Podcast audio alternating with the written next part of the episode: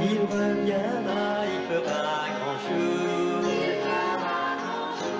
pour fêter celui qui inventa l'amour. Au fond d'une étape, il naquit de Marie, personne n'avait voulu de lui.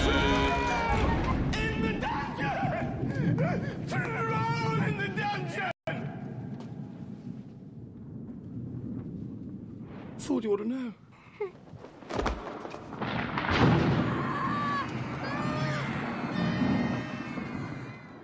Bonjour à tous, euh, bonjour aux gens qui sont déjà connectés et bonjour surtout à Richard. Est-ce que tu vas bien?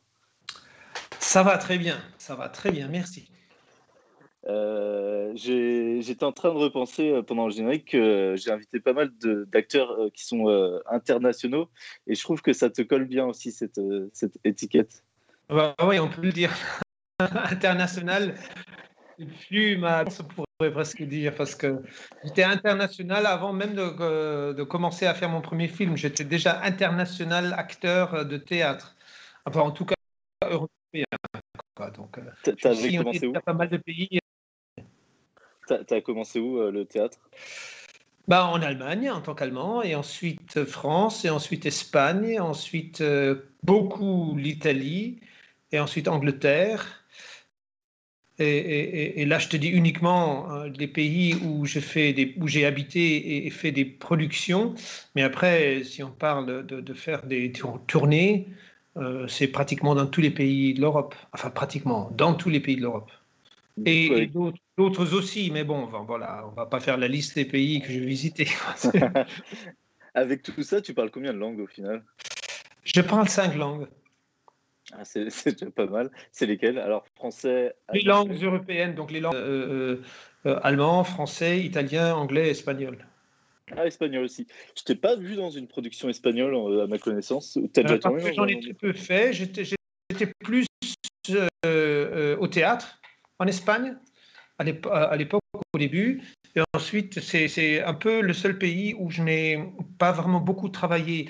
Mais c'est en passe de, de- de- de changer parce que je. C'est marrant aussi parce que comme je travaille beaucoup sur l'intuition, il, y a- deux ans, je me suis dit il faut que je reprenne mon, mon niveau d'espagnol. euh, euh, et déjà, j'ai eu un peu une incitation en travaillant avec Guillermo del Toro pendant, pendant quatre ans. C'était aux États-Unis, mais comme ça lui faisait plaisir, euh, ou ça me faisait plaisir de, lui parler en espagnol, donc je commençais à, m'engager à, de faire un bain de jouvence de, ce côté-là. Et ensuite, j'ai pr- repris ça sérieusement avec des cours et tout ça en 2018. Et bingo, en 2019, j'ai pratiquement exclusivement travaillé euh, euh, en Espagne. Je fais trois séries, une série Netflix sur Maradona, je fais The Head, qui a été tournée en Tenerife, et je fais une série finlandaise qui, pour des circonstances de production, même si tout se passe euh, dans les pays arabes, a été tournée en Gran Canarias parce que tu as là tous les lieux qui, qui peuvent faire Sahara, désert, euh, pays arabes, voilà. Hmm. Je vois bien. Eh ben, c'est vrai, bon, on va parler euh, série, tiens, un peu vu que tu me parles des séries. Euh, J'ai vu The Head pour l'occasion. Euh, Qu'est-ce que tu as vu? The Head. Ah, tu as vu, oui, d'accord. Euh, ben, écoute, euh, est-ce que tu as apprécié cette expérience et est-ce que tu apprécies le, le résultat final? Euh, pour, Alors- pour les gens, juste euh, The Head, donc c'est une série euh, qui est sortie en bah, 2020 même, je pense, et qui se passe dans une station en Antarctique.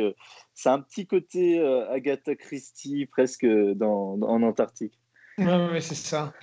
Oui, donc ça a été une produ- production internationale euh, avec un producteur principal Mediapro Espagne, qui sont d'ailleurs un peu en passe de devenir un, un acteur incontournable euh, au niveau international. Ils investissent beaucoup. C'est un peu le, le- le- le Canal Plus en vogue en ce moment en Europe.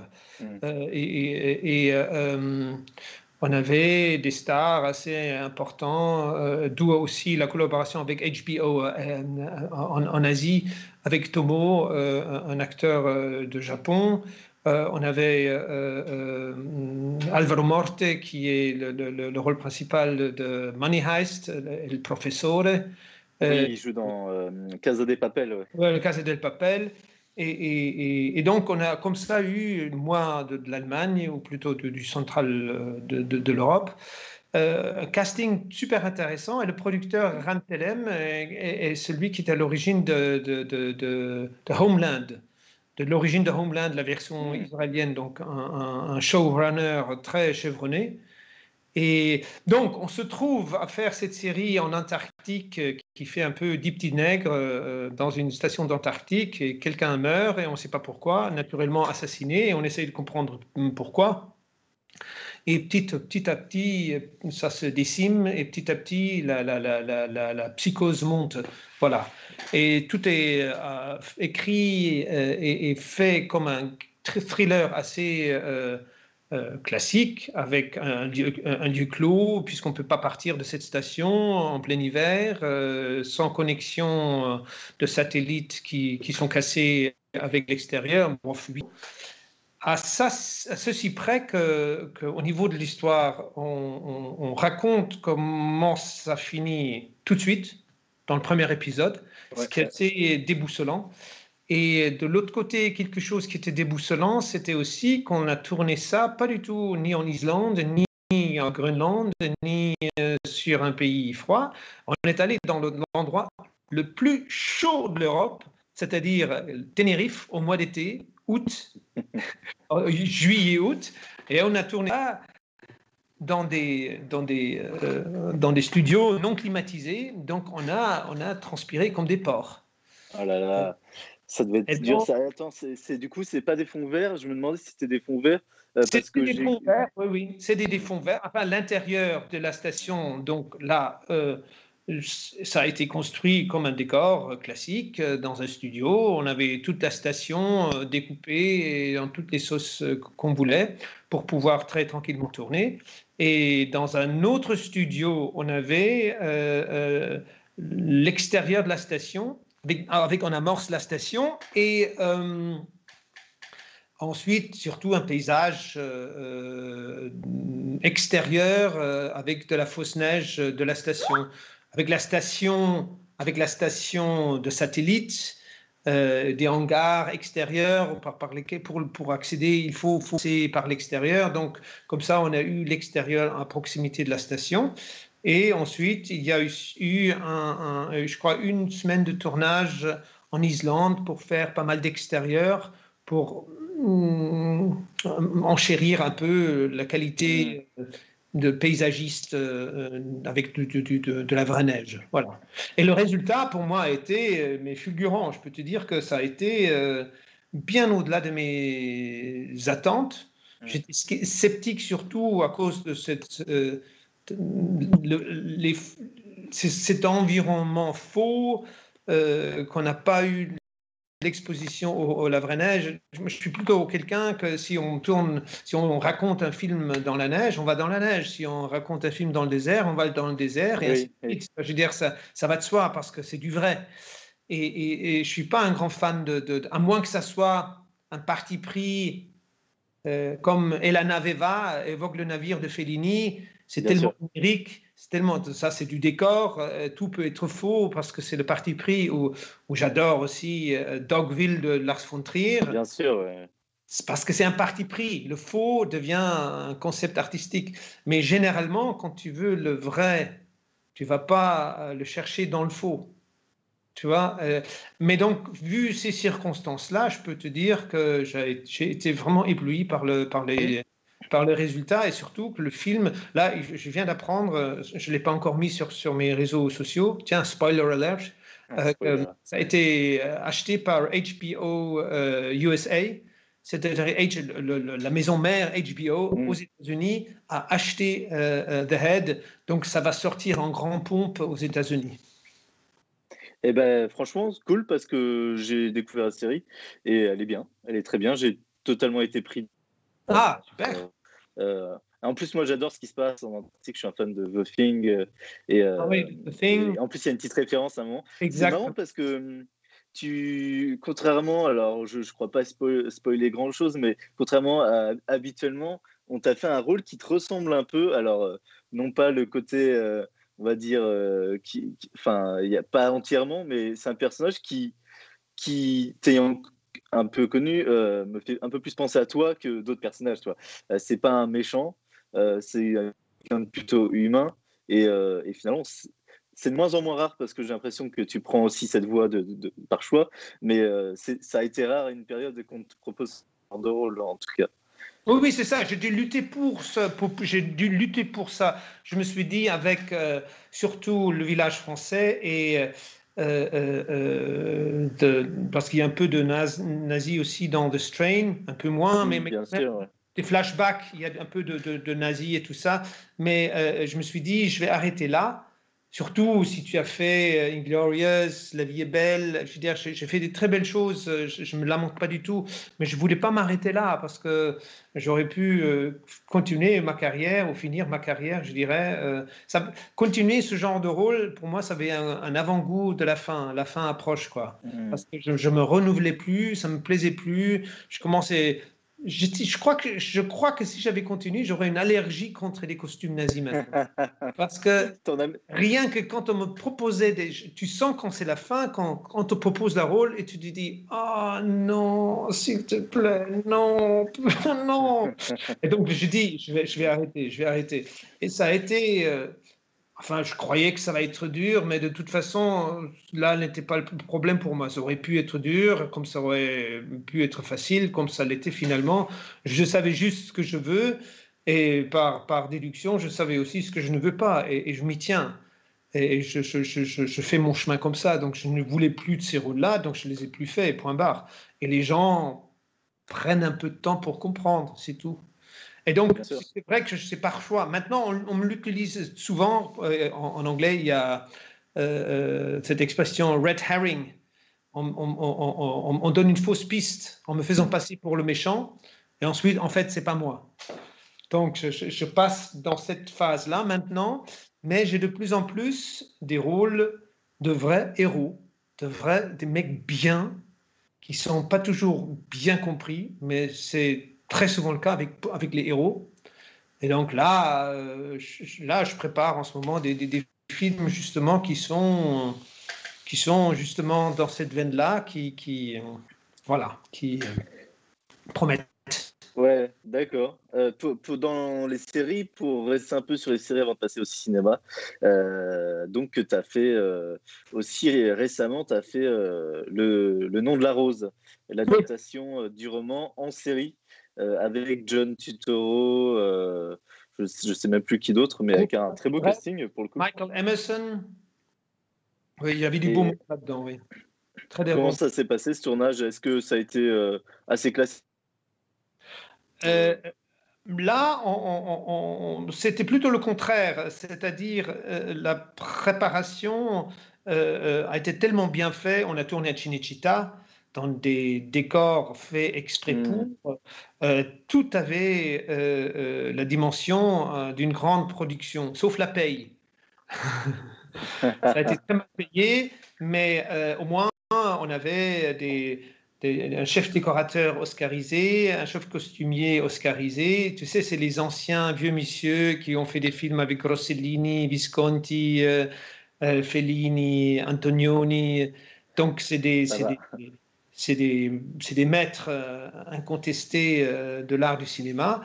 Et, donc, on a été essentiellement à Rome, à Cinecittà, et dans les environs, euh, autour de Rome, dans des vrais lieux, des vraies églises, des vrais couvents. Mmh, d'accord. et, et là aussi, je dois dire, les effets spéciaux maintenant, j'ai vu ça sur Et the Head et Le nom de la rose, ont fait un bond en avant mais c'est incroyable.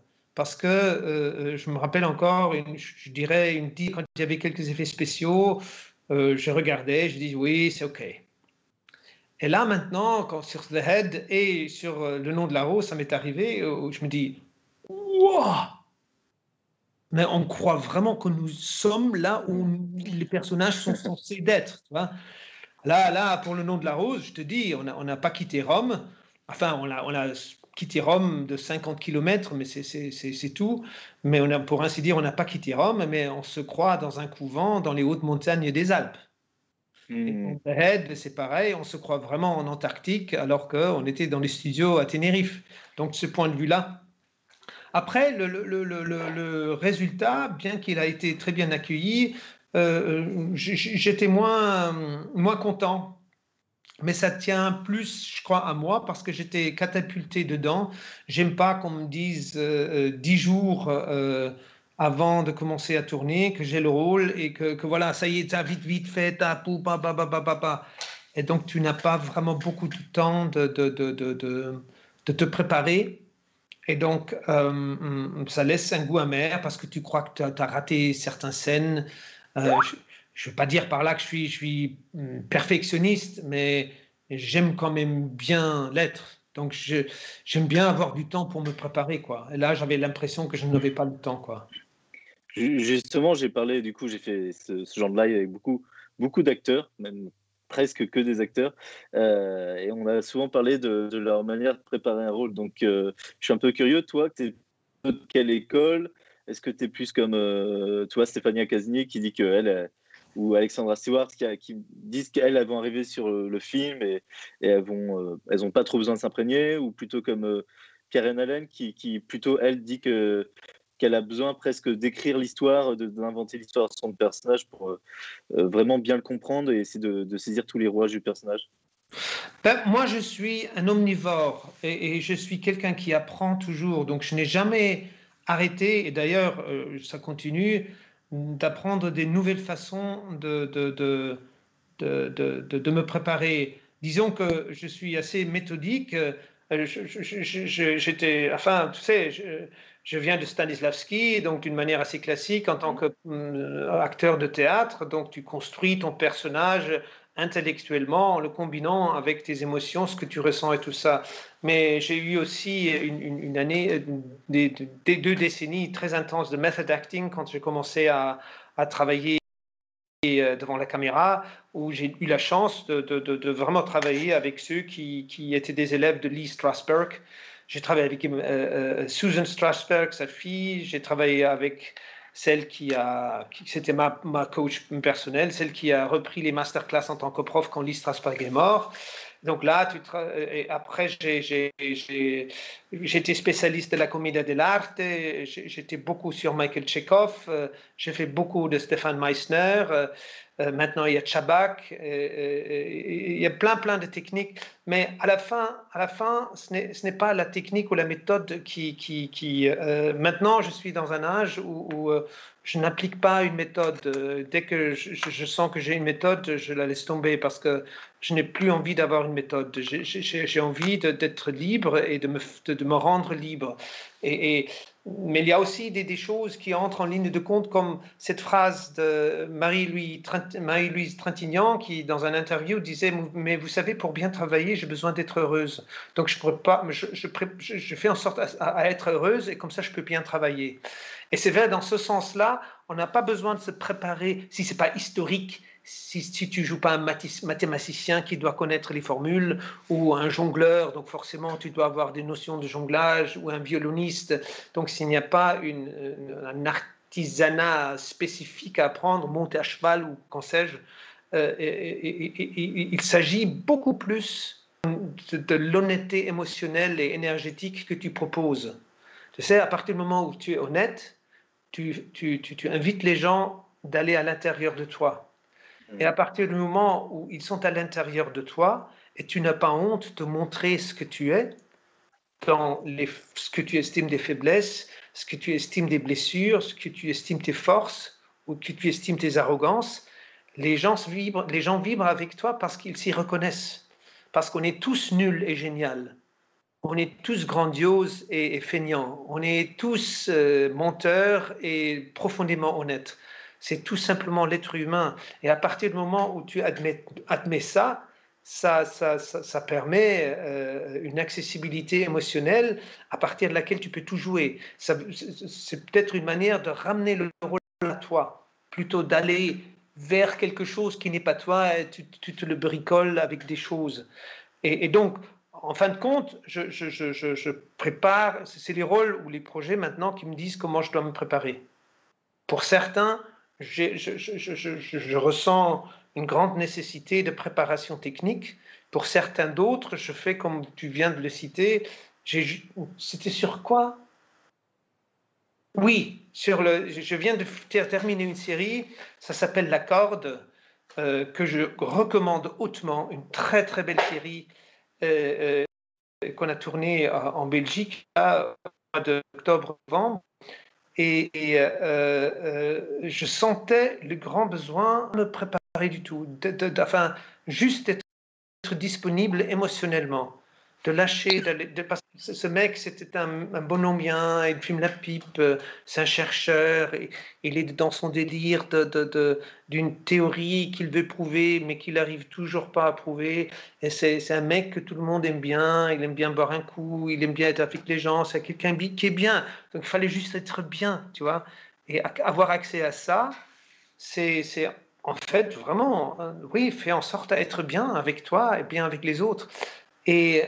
Ça a marché au-delà de mes espérances. Donc, parfois, le mieux que tu puisses faire pour te préparer, c'est de, te lâcher prise complètement, de, rien faire justement pour pas maîtriser. Et parfois, il faut que tu apprennes le violon et tu fasses 8 euh, heures de, préparation pour que tu apprennes la technique. Euh, il n'y a pas de la, bonne technique, c'est celle qui fonctionne. Point barre.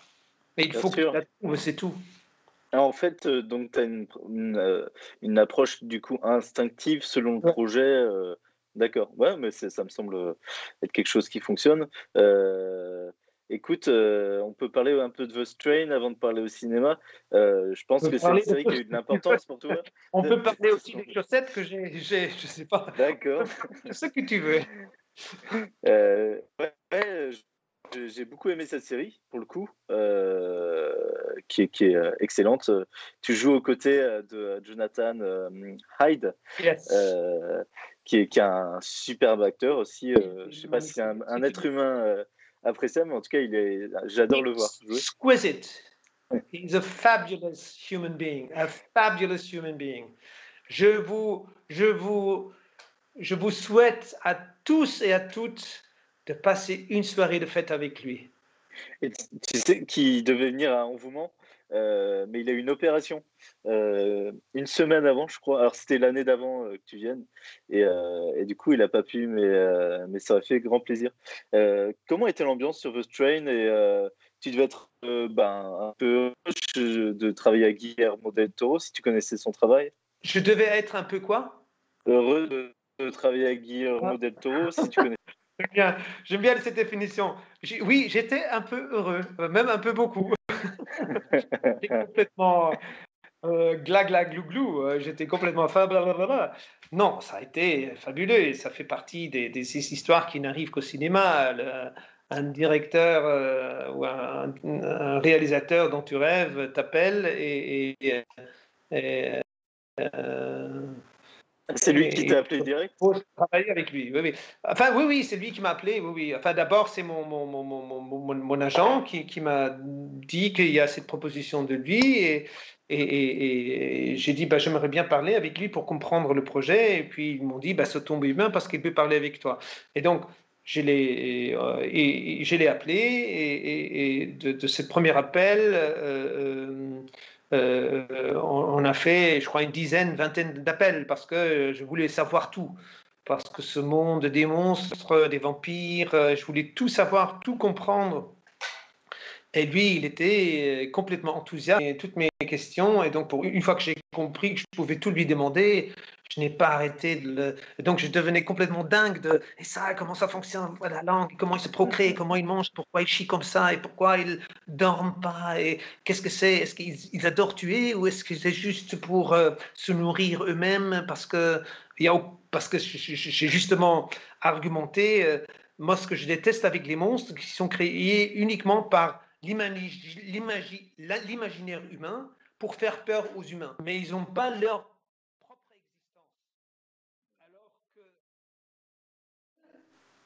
certes, il y a les requins qui font peur, mais ils n'ont pas, ils ont pas été créés pour faire peur à l'être humain.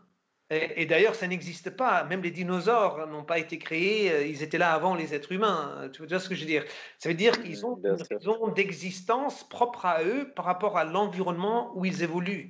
Et c'est ça qu'il fallait que je comprenne. et j'ai défendu l'idée des vampires étant une espèce qui a sa raison d'existence en dehors du fait qu'il tue les êtres humains.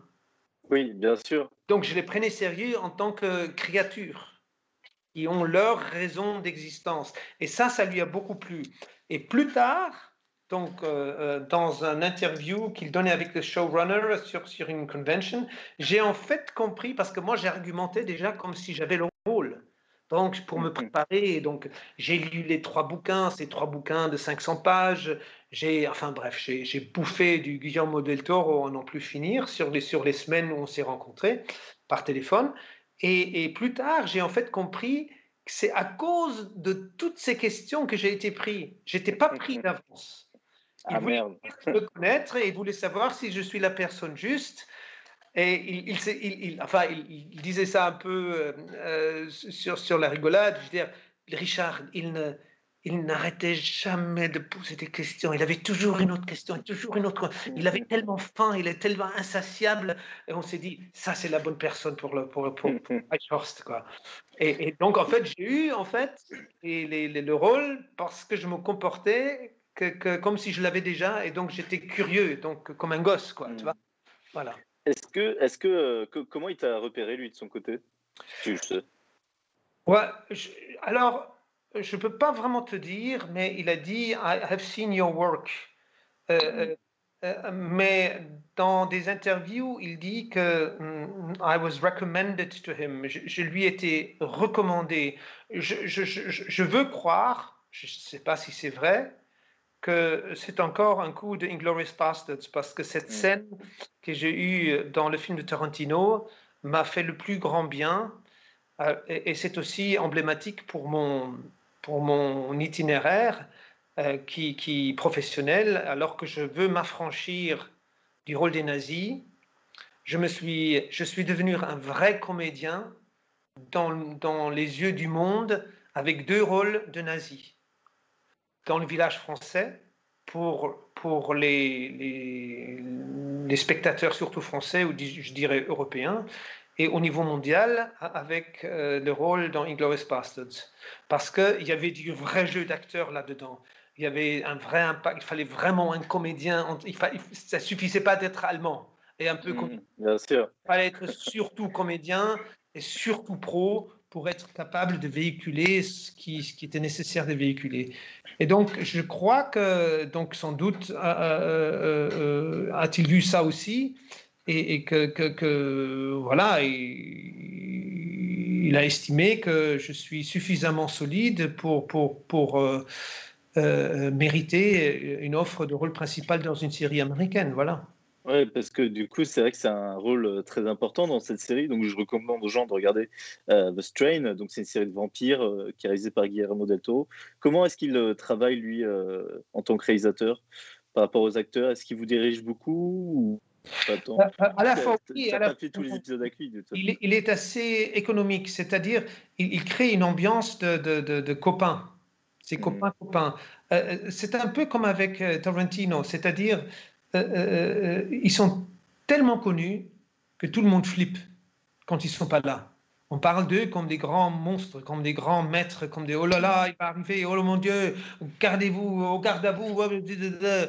Et donc finalement, quand ils arrivent, il, il dit Salut, comment ça va On va boire une bière Et donc, ils, ça, démontrent leur propre mythe, alors que leur mythe les précède et, rayonnent après qu'ils sont partis. Donc il y a une appréhension hum, par rapport à la peur de, qu'on pourrait préparer quelque chose de mal ou pas bien. Hein. mais quand ils sont là, quand il est là, il te met tellement à l'aise que tu oublies que c'est Guillermo del Toro, le grand Guillermo del Toro, et tu es avec un, avec un certain professionnel, mais avec lequel tu adores travailler parce que tout est si simple. Il te, demande ton opinion et tu dis la tienne, et il, il, évalue tes, idées, il les intègre dans ton, donc tu, tu, as ton mot à dire, c'est pas juste il dit tout quoi. Mais il te donne aussi certains. Il m'a donné par exemple, il, a dit pour, pour, pour, cette série par exemple, euh, euh, euh, Richard, there is a keyword for each character. key sentence or a keyword. Il y a une- un mot-clé ou une, une phrase clé qui est la motivation profonde de ce caractère. Et euh, je crois que pour Eichhorst, and I think for Eichhorst, the word is yes. Le mot est oui.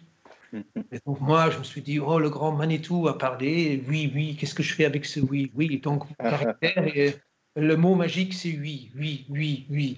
Et, et- et- et, euh, avant la grande, première grande scène que je devais tourner, ça fait clic dans ma tête parce que le oui était en fait euh, une indication pour son hubris. Oui, j'ai raison. Oui, je peux le faire.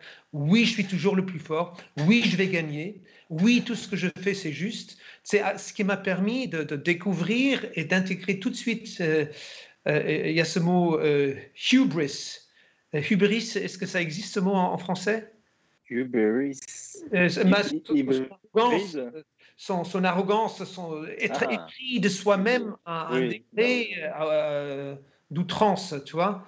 Et, et donc complètement épris de lui, qui nous laisse, qui accepte aucun doute.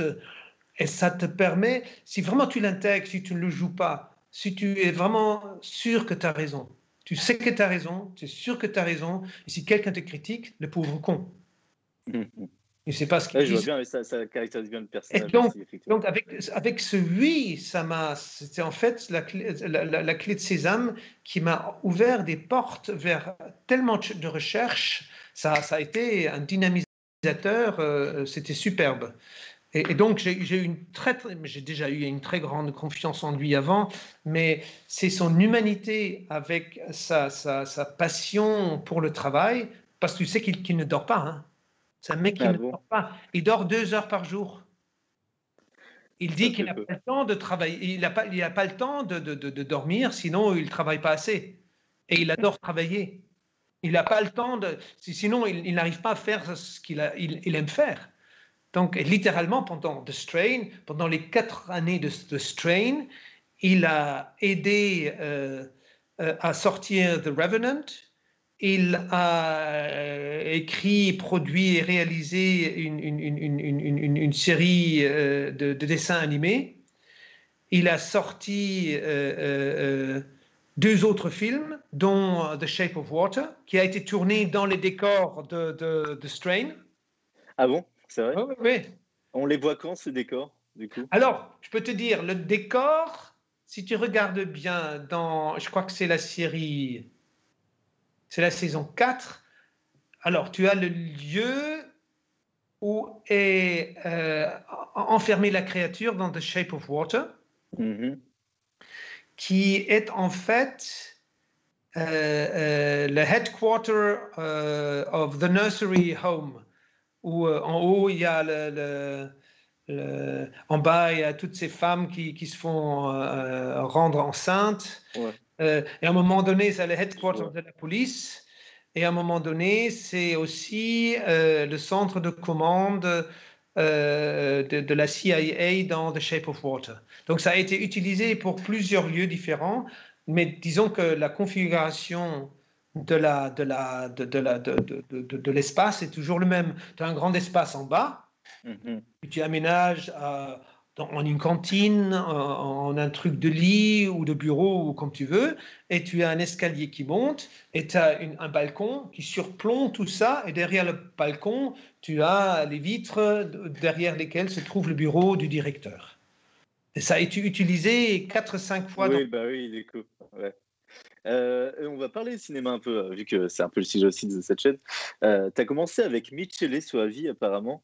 Euh, alors, j'ai vu la CETA, là, je l'ai vu, mais euh, il y a bien longtemps. Euh, apparemment, tu joues un petit rôle dans la secte, la CETA de Michele Oui, Soavi. oui. Est-ce- Et euh, j'ai pas commencé avec ce film-là. J'ai déjà fait une certaine d'autres avant. Ouais, Et disons que c'est peut-être euh, un des premiers travaux desquels je suis fier parce que euh, c'était à ce moment-là où j'ai vraiment commencé intensément euh, method acting. Mon entraînement sur method acting euh, sur, sur, sur une base euh, journalière. Mm. Et ça portait ses fruits parce qu'à partir du moment où tu as accès à tes émotions et tu peux le rendre au service de- de- du personnage, de la situation, c'est superbe. Quoi. Et donc, Michele Soavi et Dario Argento. Dario Argento qui était le producteur et qui, Bien a, sûr, oui. donc, qui était sur le plateau. Donc, j'étais très honoré de- d'être dans un film que Dario Argento produit et en plus de le connaître. Et Michele Soavi, c'était un allumé euh, de, ce, du film de genre. euh, Et donc, ça a été très, très agréable et superbe. C'est prévu que je fasse euh, une interview comme ça avec Michele Soavi d'ailleurs dans l'année. bah écoute, euh, ouais, c'était un tout petit rôle du coup, c'est le chauffeur. Alors je l'ai vu, hein, la secta, mais il y a longtemps, je me souviens pas de ton rôle parce que je pense que c'est vraiment un petit, un petit rôle quoi. Non, ça a été c'est un petit rôle. Je crois que j'avais juste un jour ou deux, mais Mm. c'est quand même un rôle qui se, qui se, qui se fait remarquer dans le sens que il y a une de ces femmes qui fait euh, qui se fait volontairement posséder par ce, par ce démon avec cette- ce, ce, ce- ce centre dans le nez, et ensuite elle va euh, euh, flirter avec un camionneur. Et elle va Ah dans ouais, le c'était toi. il baise sur, il baise sur, c'est- sur, le, sur le piano. Il baise sur le piano. Et à un moment donné, on, elle voit qu'elle a, un- on, on voit qu'elle a une, une- une- une, euh, un grand couteau dans la main. Et donc, on, pense qu'elle va le zigouiller. Mais en fait, elle veut que ce soit lui qui la zigouille. Et c'est effectivement ce qui se passe. Et une fois qu'il la tue, le, le, le, le- the spell, la- l'emprise du, du- maléfique n'a plus d'emprise sur lui et il se rend compte ce qu'il a fait quoi. Et donc il, il- il- il tue quelque- il tue en fait cette femme sans vouloir la tuer pendant qu'ils baisent ensemble. Eh ben, en tout cas, je conseille aux gens aussi de voir la CETA. Euh, je te dirais s'il y a des films que j'ai pas trop aimés d'ailleurs dans le lot. Euh, je pense que c'est toujours intéressant. Euh, eh ben, il y a plusieurs films dans lesquels tu as tourné. Donc, euh, c'est vraiment une période italienne pour toi, j'ai l'impression, le début des années 90. C'est- euh, J'ai commencé à- tourner en Italie et pas en France et Mm. ni en Allemagne. Comme je t'ai dit, j'étais un, un acteur de théâtre. Et Mhm. ce qui m'a amené à un moment donné à m'installer en Italie. Et donc, j'étais uniquement dans le théâtre. Et là, j'ai rencontré Susan Strasberg. Et c'est elle qui m'a convaincu que j'ai des talents pour la caméra. Et c'est grâce à elle que j'ai obtenu Mm. les premiers. Et, et du coup, tu as fait un premier rôle en France. Alors, c'est dans Les Misérables, j'ai l'impression. Ton premier euh, long métrage. Euh, alors, je ne sais pas si c'est le premier. Enfin, je suis arrivé en France en 93, 94, je crois. Bah, alors que j'y étais déjà avant pour des raisons de théâtre. Mais bon, voilà, il y avait la parenthèse italienne. Et ensuite, j'étais à cheval entre la France et l'Italie pendant les, pendant les années qui suivaient. Et, et- et mon premier rôle, je dirais, d'envergure, ça a été euh, le grand méchant loup dans, dans, dans ah, le Hussard sur le toit. Ah, le euh, oui, Jean-Paul Rapneau, où je jouais l'agent secret de l'Autriche euh, qui poursuivait Olivier Martinez pour les zigouiller parce qu'il était considéré un, un, anarchiste. Du coup, euh, bah, tu devais connaître peut-être euh, Rapno à cette époque-là, il avait Exactement. pas mal de succès. Te- bah, il venait de faire aussi si, euh, Cyrano de Bergerac, je pense. Exactement. Il, a, fait Cyrano de Bergerac juste avant. Et donc, il était euh, anobli de ce succès. Euh, mais c'était un. et D'ailleurs, ce qui, ce qui est marrant, parce qu'après euh, Le Hussard sur le toit, euh, je crois que c'est la personne, le réalisateur, que j'ai rencontré le plus régulièrement un peu partout à Paris, ou en France d'ailleurs, soit sur des festivals, soit dans les cinémas, soit dans les bibliothèques, soit dans les bars. Je l'ai tout le temps, tout le temps, chaque, chaque deuxième année, je, le rencontre, ce monsieur. Et encore récemment, il y a deux, trois ans, je l'ai rencontré et il se rappelle toujours de moi, donc donc c'était euh, très agréable. Et euh, bah, écoute, c'est comment, euh, en ayant tourné en Italie, fait beaucoup de théâtre en Allemagne, ses premiers rôles en 95, euh, ses premiers rôles en France, est-ce qu'il y a une différence dans le cinéma français ou, ou rien qui te vient comme ça à l'esprit? Euh, Si, si, si, il y a un grand, il y a un grand différence parce que chacun est fier de, de, de, de ses traditions et de son. euh, il faut, il faut, faut dire qu'on était, euh, on sortait à, à cette époque-là à, peine euh, de, l'âge d'or du cinéma, que ce soit la nouvelle vague française, soit que ce soit euh, euh, le cinéma hyper réaliste euh, italien, tu sais, nouveau, le nouveau réalisme. Euh, donc les films en noir et blanc, euh, co- comme je les ai cités avant, Antonioni, Visconti, Rossellini, euh, Fellini, euh, Pasolini, euh, et- et on avait encore la gloire de ces films-là. Bien sûr. On tombait pas encore dans la désuétude qui a suivi, surtout en Italie. L'Italie, entre-temps, s'est refait une beauté. On a vu ça aux Oscars parce que deux, trois ans, il y a un film italien qui fait parler de lui. Euh, euh, et les Français ont, cette capacité d'être euh, quand même, ils continuent à être un, de ces pays où s'écrit l'histoire du cinéma. Et, c'est assez régulier, régulier, même s'il y a des, des coups un peu de mou et comme ça mais euh, ça a été toujours présent. Je disons que c'est une gloire qu'on ressent surtout quand on n'est pas en France, parce que les Français, je pense qu'ils se, lamentent plus qu'ils ne méritent de le faire, parce que le, cinéma français se porte bien. Et, pour le savoir, je crois qu'il faut sortir de la France.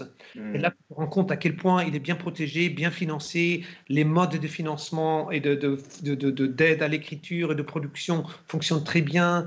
C'est très vivant au niveau des courts-métrages, au niveau des festivals. Bien sûr. Réseau des cinémas, euh, donc tout ça, ça fonctionne beaucoup mieux que dans d'autres pays. Hein. Il y a un peu moins d'argent. Je veux dire, euh, pour comparer, en Allemagne, il y a plus d'argent, il y a plus de pouvoir d'achat, mais c'est organisé d'une manière un peu plus fédéraliste. Et donc, du coup, euh, euh, je pense que, les, Français ont, cette capacité de, créer des films qui, qui sont tellement universels qu'ils voyagent facilement au-delà de leurs frontières, alors que d'autres pays n'ont pas forcément cette qualité. Il y a à cette époque, tu joues pas encore les rôles de nazi. Euh, euh, c'est pas encore un truc qui s'est installé euh, dans, ta filmographie, j'ai l'impression. Euh, même du coup sur le. Voilà, il y, a quand même des, des, des petites. dans les films italiens, tu veux dire? Dans les films italiens, non, pas forcément. Non, non, je crois que le premier film nazi que j'ai fait, enfin, si, c'est pas un film nazi, c'est plutôt un film de déserteur. J'ai fait un film, c'est mon premier long métrage. C'est d'ailleurs mon premier film d'ailleurs. C'était un premier long qui n'a pas fait long feu. Il a fait quelques festivals, il a gagné quelques petits prix, mais c'était un premier long d'une jeune réalisatrice. Euh, le concept était superbe, c'était l'histoire, euh, c'est euh, librement adapté du roman Fin de Knut Hamsun, et c'est l'histoire d'un écrivain génial qui est soldat dans la Wehrmacht et qui, pour pouvoir continuer à, se dédier à son écriture, déserte. Il se fait cacher, il est stationné en Italie, il se fait cacher par son ami qui, qui est propriétaire de plusieurs boucheries, donc c'est un mec qui a beaucoup de fric, donc il peut le cacher dans une maison de campagne, il lui donne à manger, et en contrepartie, il lui dit, ben, alors tu écris, parce que c'est pour ça qu'on l'a fait. Et ensuite, il publie les écrits à son propre nom. Il devient célèbre. Mhm. et, ne dit pas à son ami allemand qui, qui, qui, Et donc, quand la guerre continue, à lui faire croire que la guerre continue, parce que sinon, le mec, il n'arrive plus à écrire. Il n'arrive à écrire que je n'arrive à écrire que sous la menace de mort. D'accord. Et, donc, naturellement, tout ça s'éclate, et naturellement, je tombe amoureux de sa femme, et donc là aussi, il y a une complication, et donc là, à la fin, naturellement, il y a un drame, un dénouement, etc. Donc, il s'appelle comment? euh, euh, I piacere delle carni les plaisirs de la chair. Et ça a été d'ailleurs euh, un grand tort pour ce film parce que le titre euh, a été tellement ambigu qu'il a été pris pour, pour le titre d'un film porn.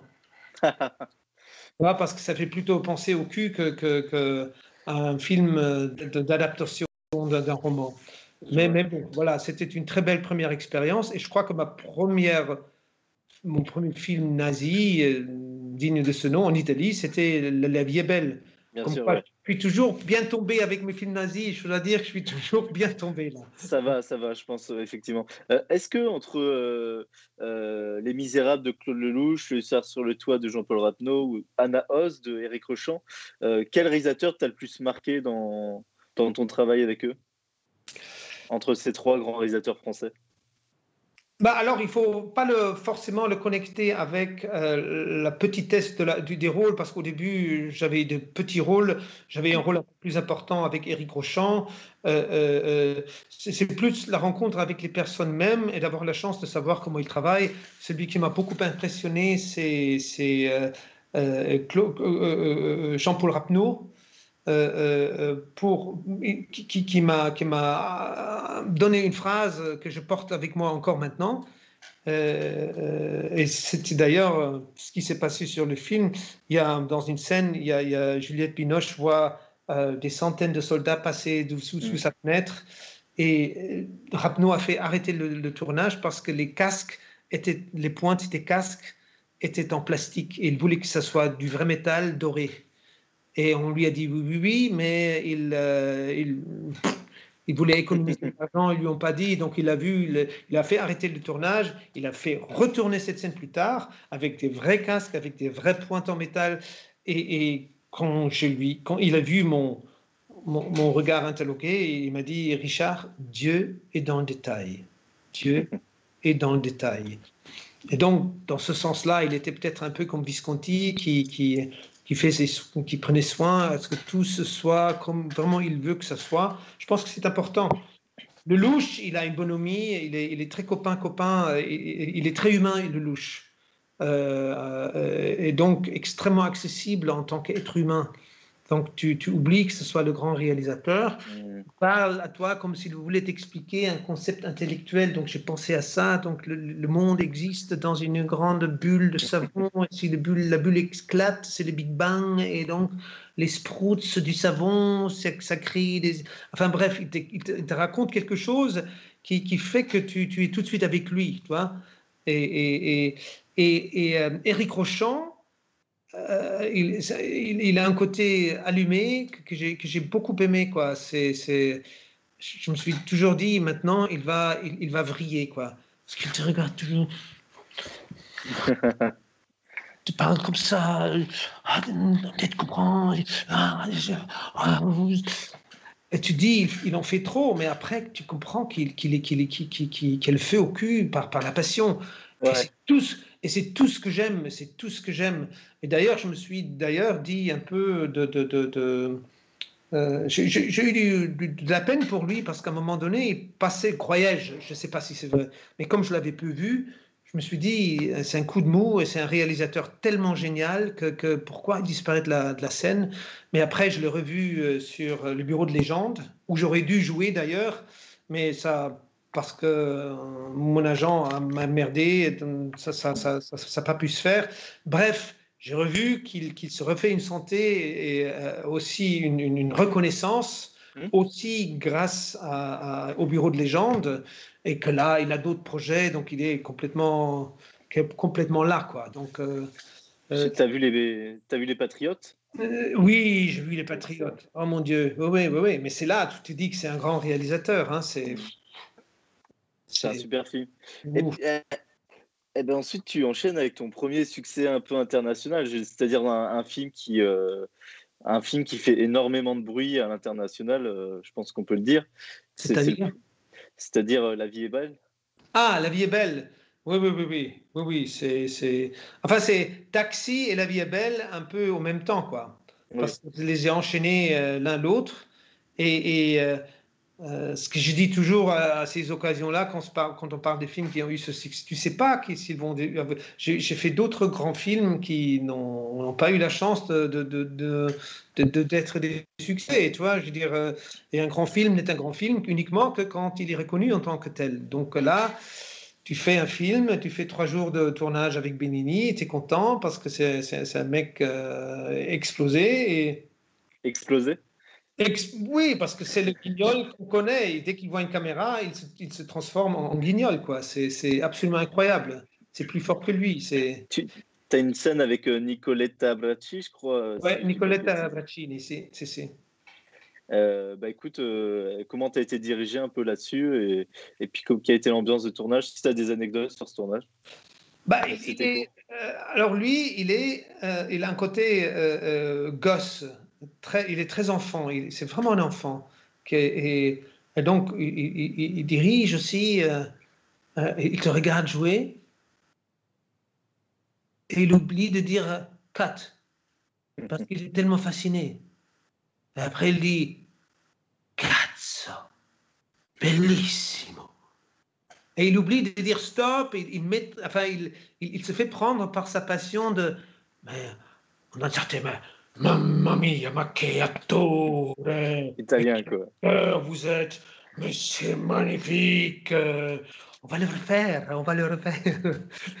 Et donc, je veux dire, c'est c'est très rigolo, quoi. C'est très. Tu as l'impression d'être. Parce que c'est un, grand monsieur, c'est un grand comique, c'est un grand, grand artiste en Italie, très très connu là-bas, et, qui, qui, en même temps a, cette humanité.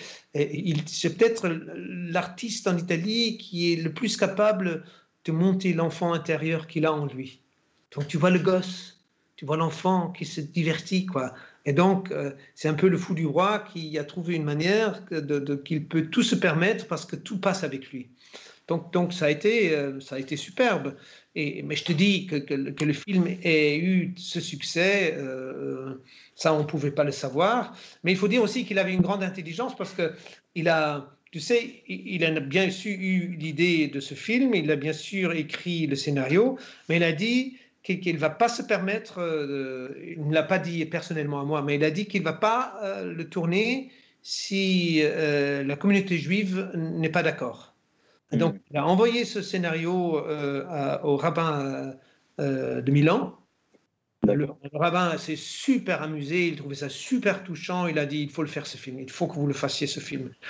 parce qu'il ne voulait pas non plus être euh, euh, manquer de respect euh, à, la tranche de population qui a bien sûr, bien sûr. donc les juifs, tu vois. Et, je trouvais ça une grande classe, quoi, vraiment une grande classe. Là, je suis particulièrement heureux de, de, faire partie, de, ça fait partie de mes petites fiertés. C'est que tu aies eu la chance de participer à ça, euh, euh, euh, vu l'histoire que ce film a racontée maintenant, parcouru aussi, c'est waouh, waouh, j'y étais quoi, c'est ouh. Et Oscar, Oscar du meilleur film étranger de mémoire? Oui, et meilleur acteur. et meilleur acteur, bien sûr. Incroyable. Je vois encore Sophie Lorraine quand elle ouvre. Roberto et the winner is, et Sophie Loren, c'était Roberto Tremblement c'était super. Tu, tu suis, euh, tu suis les Oscars, j'imagine, quand il y a des films sur lesquels tu as travaillé. Euh, tu vas me dire, ça arrive pas tous les quatre matins. Euh, je, je, suis les, je, suis les Oscars en différé. Généralement, je ne vais pas me lever dans la nuit et tout ça, mais, mais je trouve la charge émotionnelle généralement par rapport aux speeches qui se font, par aussi aux modérateurs, parce que c'est un grand exercice hein, de, mm. modérer euh, devant autant de professionnels et de, les tenir euh, dans le, pont, dans le creux de ta main avec des blagues qui sont toujours un peu euh, mi-figue, mi-raisin. je trouve ces exercices extraordinaires et, et j'aime particulièrement les, les, les les discours de remerciement quand ils ne sont pas maîtrisés, parce que cette émotionnalité, il est tellement à fleur de peau. Il y a, hmm. peut arriver, tous les accidents sont superbes, les maladresses sont superbes. C'est moins, moins intéressant qu'on s'est calé. Oui, j'ai remercié, et je remercie. Oui, avec le papier. Ah, il faut que je fasse plus vite. Alors, je vais encore dire et maman et papa et C'est pas très intéressant, mais euh, euh, le potentiel émotionnel est tel, tel que c'est ça qui m'intéresse dans, dans, vois ce métier, l'émotionnalité que nous sommes. Est-ce que, euh, bah, on va parler de taxi. Euh, tu as, tourné dans, dans, dans, ce truc. Alors j'aime bien taxi, c'est un truc vraiment générationnel euh, pour les gens de âge. Euh, tu as dû te dire, c'est quoi ce truc? Je sais pas ce que. Qu'est-ce que tu pensais quand tu as lu ce scénar, quand tu as vu ce rôle, quand tu étais sur ce tournage Quel était ton état d'esprit? Ben, Généralement, j'aime, je, je m'embarque dans ces histoires justement parce que je me dis, mais c'est quoi ce truc? Alors, quand je lis et je dis, c'est nul, je ne veux pas le faire. Mais quand je lis, je dis, mais c'est quoi ce truc? Mais c'est, génial, c'est, mais ça, waouh, c'est risqué, putain, euh, allons-y, quoi. Euh, c'est tout ce que j'aime, faire des choses qui sont risquées, faire des choses qui n'ont pas encore été mm. faites. Euh, j'ai eu, eu, ça pour, pour, pour le, le Levier belge, j'ai eu ça, j'ai lu ça, je me suis dit, c'est très risqué, quoi. C'est mm, mm. très culotté, quoi. Quel courage. Là, il faut, il faut, faut dire oui, quoi. Il faut, il faut. Et pour Taxi, euh, ça a été d'abord un grand honneur pour moi que, que, Luc Besson euh, veuille, veuille, me proposer un rôle. Et ensuite, ceci dit, c'était à moi de dire oui ou non. Quoi. Donc c'était bien aussi, tu vois. Et, parce qu'au début, ça ne m'intéressait pas trop parce que j'étais euh, un anonyme parmi d'autres Allemands. Il fallait et je crois que pour rehausser la sauce, ils avaient juste besoin d'avoir aussi un acteur, un vrai Allemand, qui puisse dire, vociférer quelques trucs en allemand, de manière à ce que qu'on croit, qu'on comprenne que c'est des Allemands, tu vois. Et, et, j'ai dit que ça, ça m'intéresse pas beaucoup. Et, quand j'ai lu les scénarios, ils avaient fait en sorte à ce que j'avais pratiquement tout le texte. Donc du coup, je devenais le leader et donc j'avais un peu, donc j'avais ces, face à face avec Samina Seri.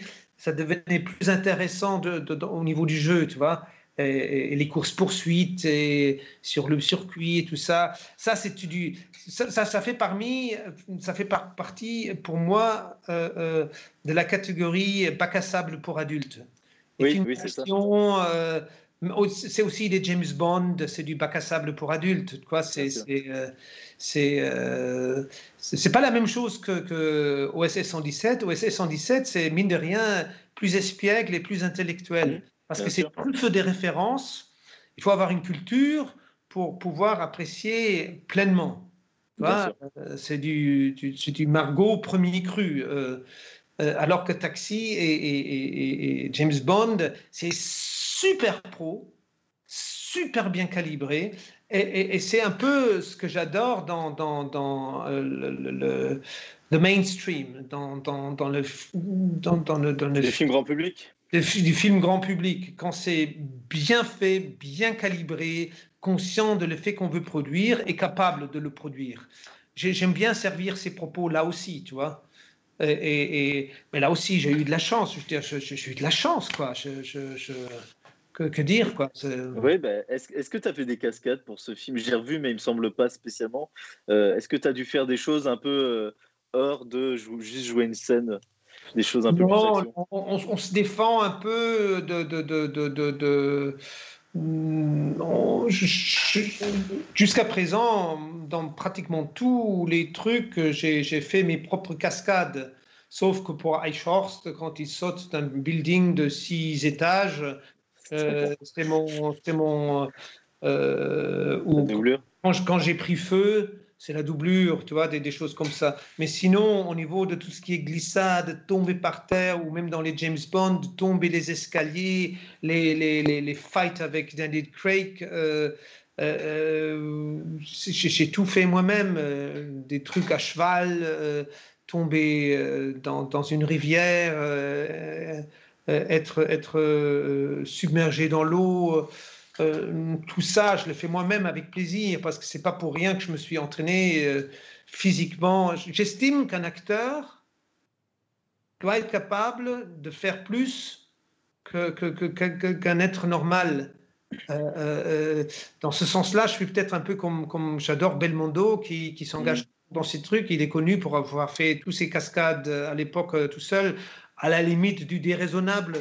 Euh, mais moi, je, m'entraîne tellement que quand j'arrive physiquement sur scène, je leur dis, euh, je sais faire ça, je sais faire ça. Après, eux, les professionnels qu'ils sont, ils savent déjà qu'un acteur se vend plus cher qu'il n'est. Ils me testent un peu, ils voient tout de suite que je suis OK. Là, pour le James Bond, je dis que j'ai ma licence de, plongeur. Ah, donc, tout de suite, ils m'ont mis à, à 15 mètres sous, sous, sous l'eau. Et sans me le dire, ils m'ont arraché le masque. ça, c'est bâtard. Et, donc, si tu n'as pas ta licence, tu flippes.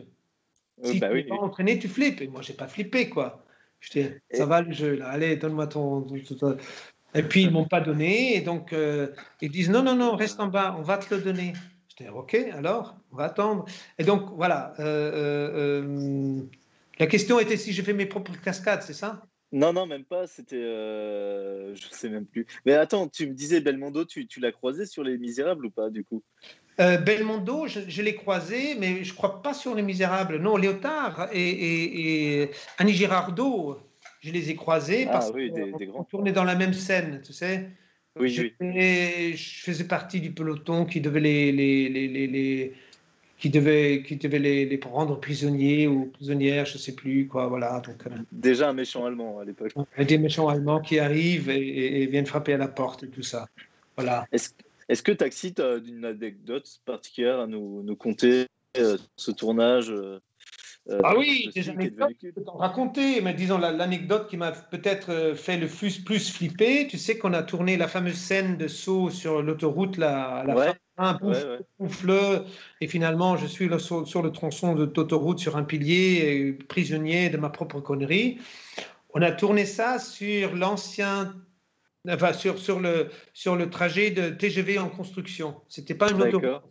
C'était le, le, tracé de, de, de, Mais par contre, même si mon pilier sur lequel je suis prisonnier a été digitalisé, d'un côté ça descendait vraiment, mais de l'autre côté ça a été gommé par les effets spéciaux. D'accord. En venir, c'est que pour arriver vers la fin de l'autoroute, il y a vraiment, on a, on a vraiment couru là, quoi. Ah oui. Et avec un réalisateur, Gérard Pires, qui est un fou furieux de la Formule 1, et qui est interdit de, de, de, conduire. Il n'a plus son permis de conduire parce qu'il casse toutes les voitures. Toutes les voitures. Et donc, non seulement voulait-il être au volant, c'est lui donc qui a conduit. Et donc, comme il adore la vitesse, il a, il a conduit à une vitesse déraisonnable, disons-le. Mais en plus, il écoutait, parce qu'au moment où on tournait cette scène, il écoutait la Formule 1 à Nice. Parce que ah tout ah on avait pour les cascades des, voitures, on avait des anciens de la Formule 1, Ragnotti, Schlesser et compagnie, tu vois. Et donc, euh, il, était complètement là-dedans. Il, s'est déjà fait troncher la gorge par un fil de fer parce qu'il courait comme un dingue euh, en, moto. Donc, il était à l'hôpital. Donc, il,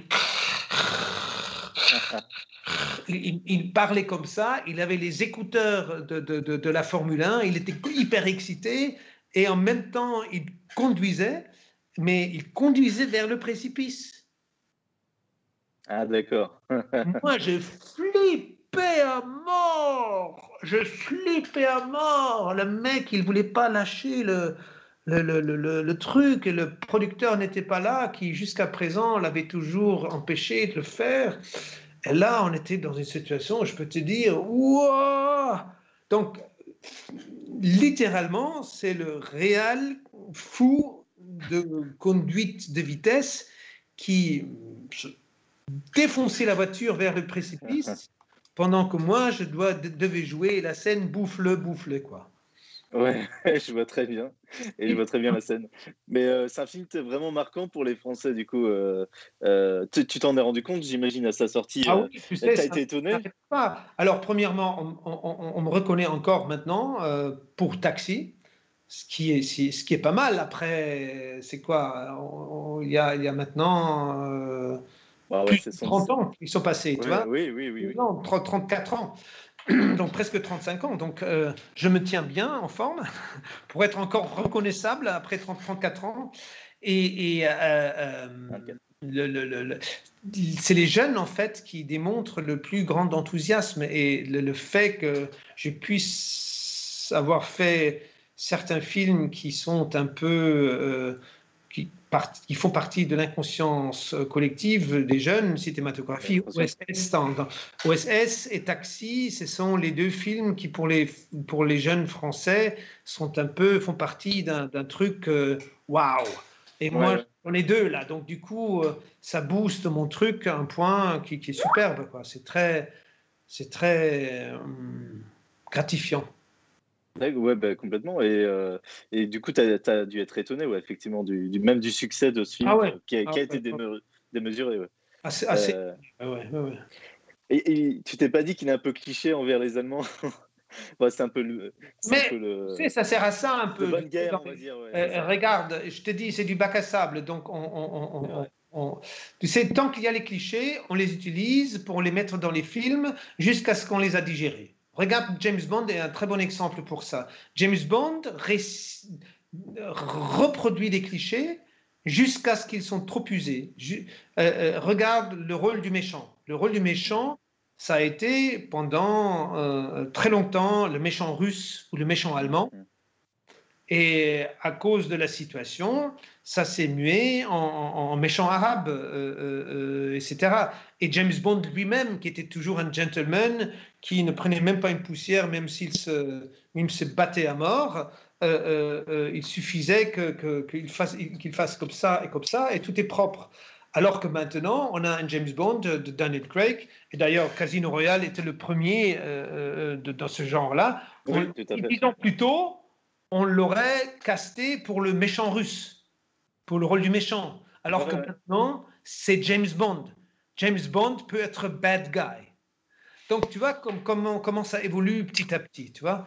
Et donc, les rôles des méchants, je pense que oui, ça a été longtemps les Allemands, Maintenant, mais tu, as, tu, as, bien vu dans Taxi, c'était d'abord les Allemands, ensuite c'était des Chinois. Et Tu vois, parce que la Chine devient très menaçant pour nous. Euh, ça ne m'étonnerait pas qu'on trouverait d'ici peu euh, un méchant qui est la gueule de Trump, tu vois.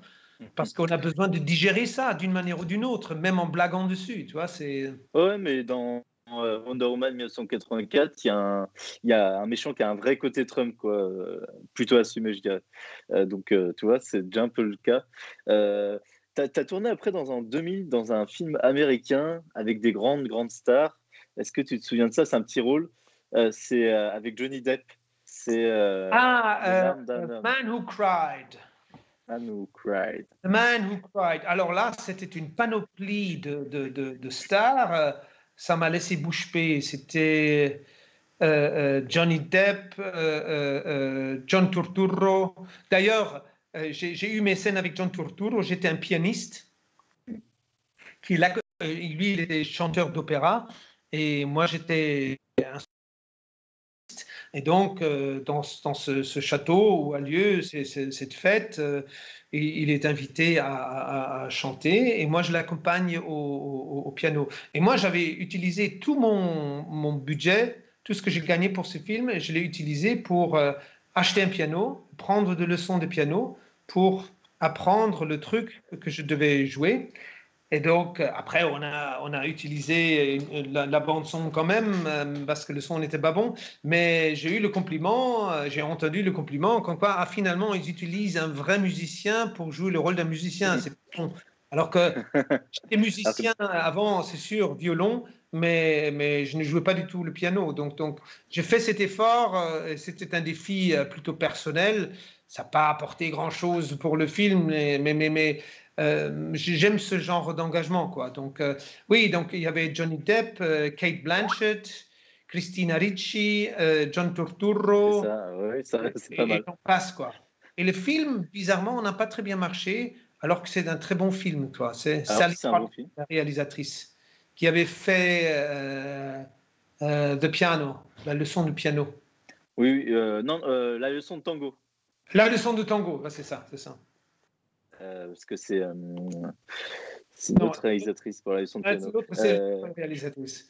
Après, tu as, joué le rôle, et c'était peut-être la première fois, tu vas me dire si c'est faux, dans ta carrière, que tu joues le rôle d'une personne qui a existé, puisque tu as tourné dans Laissez-passer, donc déjà de Bertrand Tavernier, euh, tu as joué le rôle du réalisateur Richard Potier.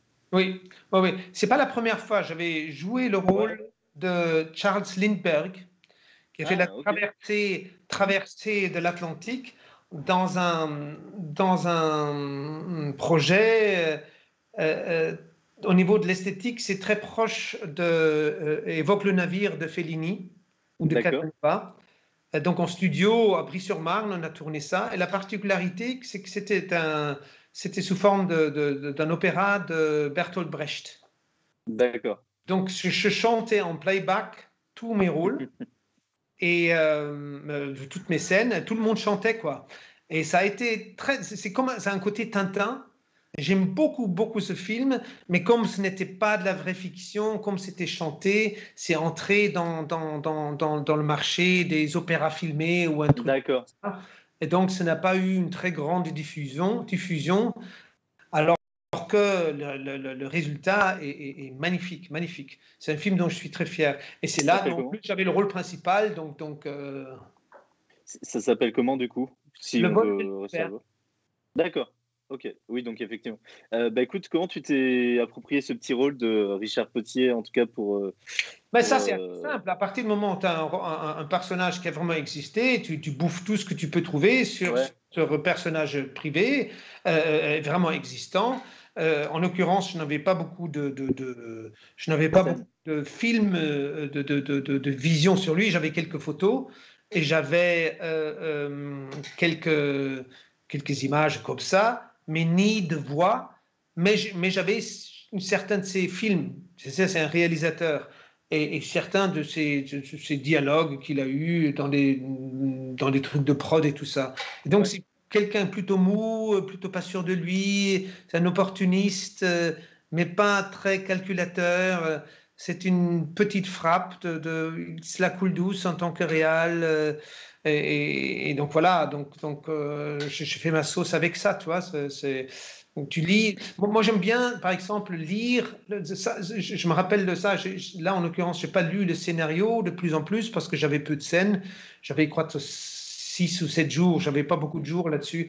mais le matériel sur Richard Potier, je l'ai lu et relu et relu comme normalement je lis les scripts, jusqu'à ce que des images ou des comportements ou des situations m'arrivent.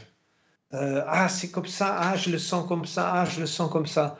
Et donc ça, j'ai essayé de traduire en action par la suite. C'est euh, un très bon film, je ne sais pas si tu l'as apprécié, euh, et surtout il montre quelque chose qu'on a rarement vu au cinéma en France. Du coup, ça, passe, ça se passe pendant, dans les studios de tournage, pendant la Seconde Guerre mondiale, pendant l'occupation. Exact. et, et d'ailleurs, on t'a pour une fois pas donné un rôle de nazi, j'allais dire. Non, c'est ça. Un rôle de, c'est un franco-autrichien, je crois, Richard Potier en plus. Un nom roi allemand autrichien. Ou non, français. Il avait un côté français, hongrois et allemand. Ou, autrichien, voilà, je ne me rappelle plus. Quoi qu'il est euh... autrichien plutôt qu'allemand, ouais, c'est ça. Et, du coup, bah, voilà, on te voit en train d'incarner de, le personnage, en train de, tourner son film, quoi. Euh, et ça, c'est cool. T'as as bien aimé le film? Oui, oui, j'ai beaucoup aimé.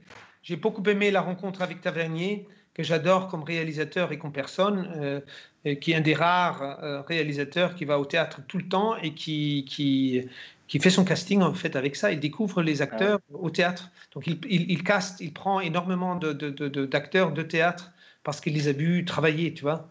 Et la rencontre avec Jacques Gamblin, que j'aimais beaucoup parce que j'aimais beaucoup Jacques. Mmh. Euh, et comme la manière dont il travaille, c'est ce qu'il dégage.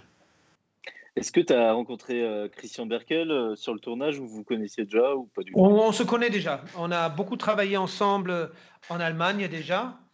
Et euh, je ne sais pas d'ailleurs, je, fais je sais pas combien de films, je crois que c'est l'acteur allemand avec lequel je plus tourné ah en Allemagne. Je fais pas mal de films avec lui, oui, oui, oui. oui. en Allemagne, qui ne sont pas sortis ici. Et donc, on a eu, eu le plaisir de se retrouver sur Inglorious Bastards où il joue un petit rôle euh, dans, dans, dans, dans la euh, où, on joue de, aux cartes. Et, là, sur le tavernier, et il est aussi un commissaire euh, d'une série de commissaires qui, qui, passe sur la chaîne allemande. Ah, non, c'est pas d'Eric, ça s'appelle des criminalistes le, criminaliste, voilà. Et donc c'est lui le commissaire. Et donc j'ai eu le plaisir de le retrouver il y a quelques années en faisant un, rôle euh, principal pour un épisode, tu vois. Et donc euh, voilà, donc c'est quelqu'un que j'apprécie beaucoup comme artiste, oui. D'accord, d'accord. Bah écoute, euh, oui, oui, j'aime beaucoup aussi. c'est un super acteur, Christian Berkel. tu as tourné dans un film que j'aime bien, même beaucoup, qui a qui a un peu été oublié, je pense. Je ne sais pas dans le chat si les gens peuvent me dire. Est-ce que vous vous rappelez de, euh, de Nid de Guêpe? Wow Tu as, un gros rôle dedans en plus. Enfin, ah, un oui. rôle qui est constant, Mais tu sembles étonné que j'ai des gros rôles Mais non. oui, tout à fait. C'est quoi tous les acteurs qu'on met dans ah, non. Des, gros non, non, non. Ah ouais, oui. Mais Nid de Guêpe, en fait, c'est assez confidentiel mais ça a eu un énorme succès dans une certaine communauté. C'est vraiment ça fait partie de ce film euh, qui est entré, c'est un, film culte en fait, je me suis mm. rendu compte. Il, est très très. Il n'a pas eu autant d'entrées qu'on aurait souhaité, ça c'est sûr. il est super efficace ce film, je trouve, sur ce qu'il propose. C'est un peu un remake de Assaut de John Carpenter. Sauf que, alors, Assaut de John Carpenter a déjà eu un remake qui était raté, enfin qui a été fait plus tard. Et à côté de ça, il y a ce remake officieux. Je sais pas si le réalisateur en a parlé de ce film-là ou pas, mais c'est un espèce de remake officieux de, de Assaut de John Carpenter. Et c'est un pur film d'action qui est très bien maîtrisé. Ah ouais, ouais, ouais. Mais, ça, pour nous, euh, la référence était en fait les sept samouraïs. Ah. Ou les sept mercenaires, c'est-à-dire l'assaut à un village que des sept samouraïs ou les sept euh, cow-boys euh, défendent bec et ongle au, prix de leur propre vie.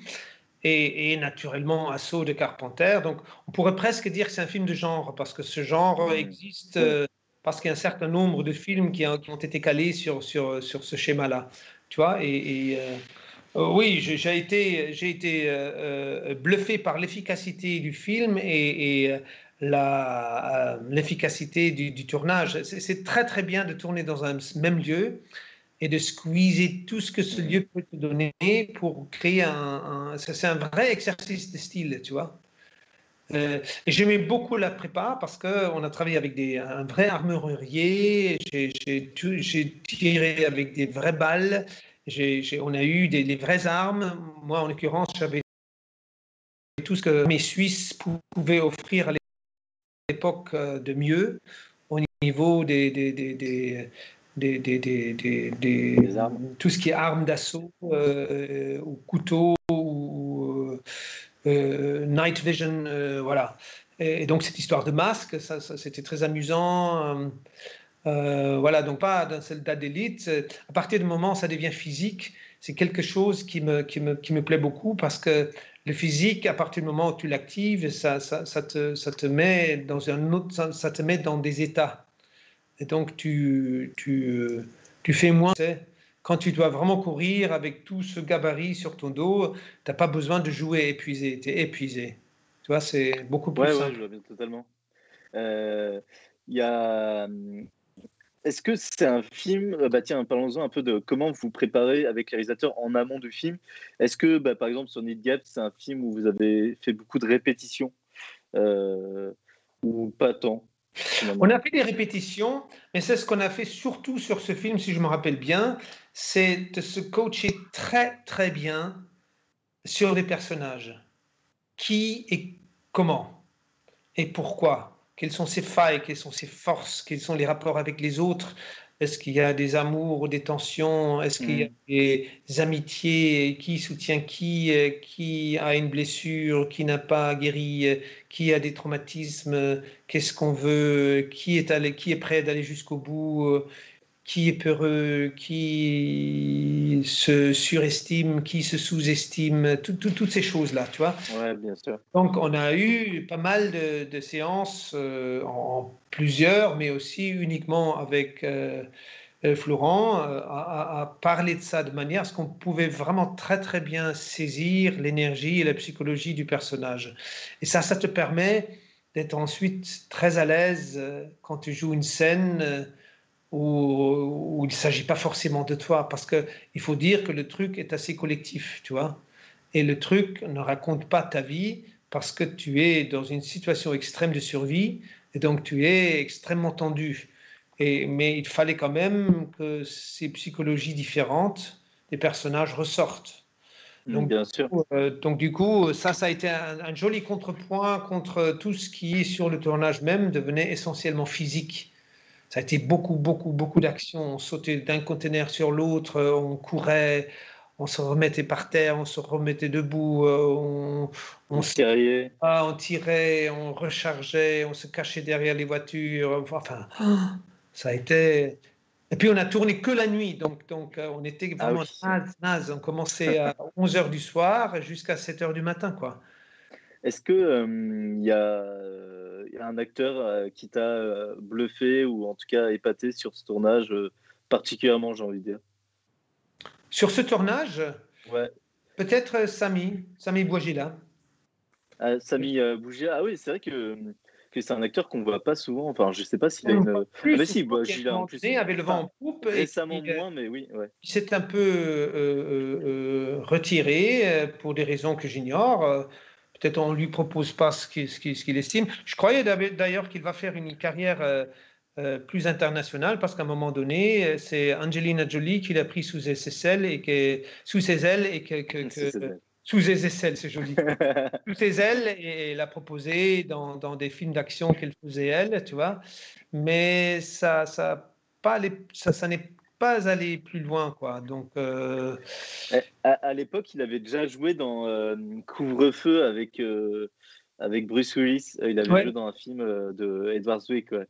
ouais, si je bah, m'abuse il y a un potentiel de carrière américaine, mais c'est souvent pour nous. Tu sais que qu'on fait un film, mais c'est d'ailleurs comme moi là. Je fais, je fais un film, je fais, je fais, je sais pas, Inglourious Basterds, euh, James Bond, euh, Three Days to Kill, maintenant Guillermo del Toro.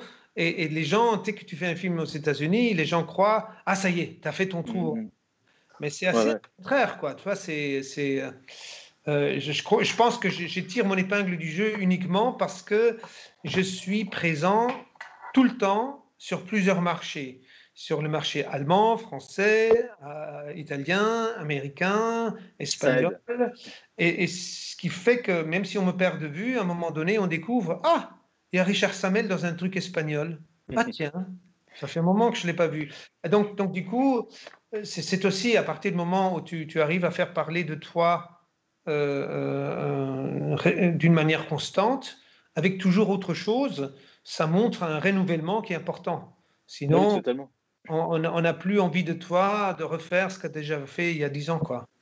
Donc c'était Sam- Sami, Sami Bouajila et mine de rien, au- aussi euh, Sami Nasseri qui m'a scotché avec son acceptance de passer trois quarts de, de- de ce film sur, sur, une, sur une barre.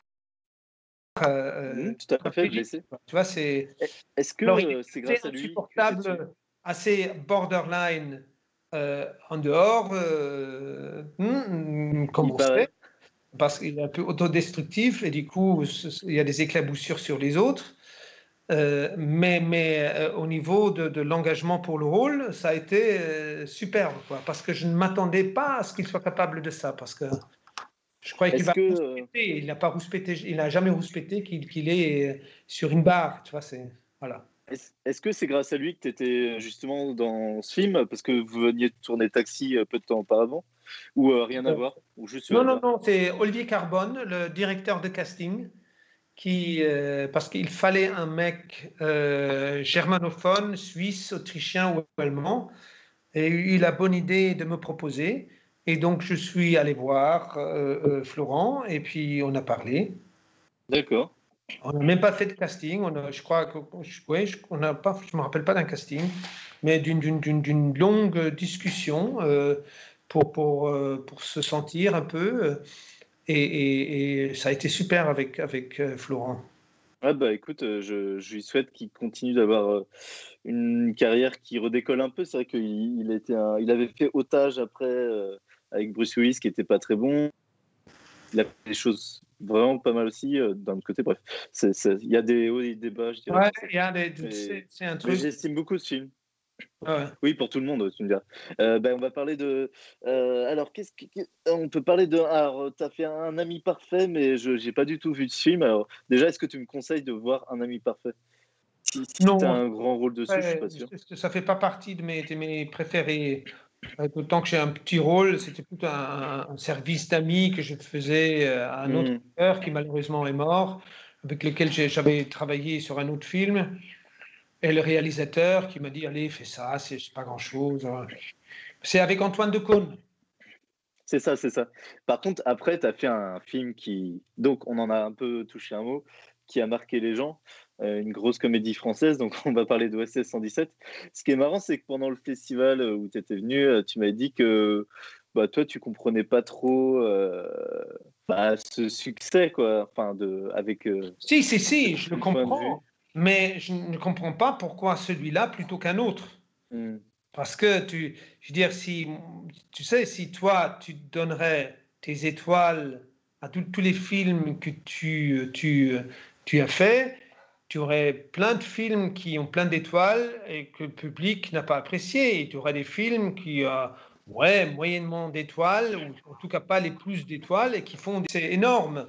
Donc, donc euh, ça, c'est quand même une, euh, un humour que j'ai apprécié petit à petit, que, dans lequel j'ai appris à l'apprécier. Parce qu'au début, je voyais ce film, je trouvais ça super, le truc de cette histoire décalée, tout ça, mais ce n'est qu'après certains, certaines blagues, certaines blagues, je ne les ai compris parce qu'il me manque les références, tu vois. Je les comme, comme quoi, par exemple? que, Après la, la septième ou après le septième ou huitième visionnage, tu vois. Je suis sûr qu'il y en a encore dedans que je n'ai toujours pas chopé. Donc c'est assez exigeant comme, comme, comme, euh, comme exercice de, de, réception, tu vois. C'est on, on, me demande, alors euh, il y a eu deux questions là qu'il faut que je te pose, et c'est peut-être le bon moment. On me demande quel est ton rôle préféré, si tu devais en choisir un. C'est super dur ça, je pense, pour toi euh, en tant qu'acteur. Mais, mais euh, écoute, écoute c'est impossible. Pour le, pour le moment, j'en suis à 120 films et tu me demandes de, dire non à 100. Je te dis non, écoute, non, je choisis pas. Personne ne me forcera de choisir entre tous ces, tous ces bébés que j'ai faits.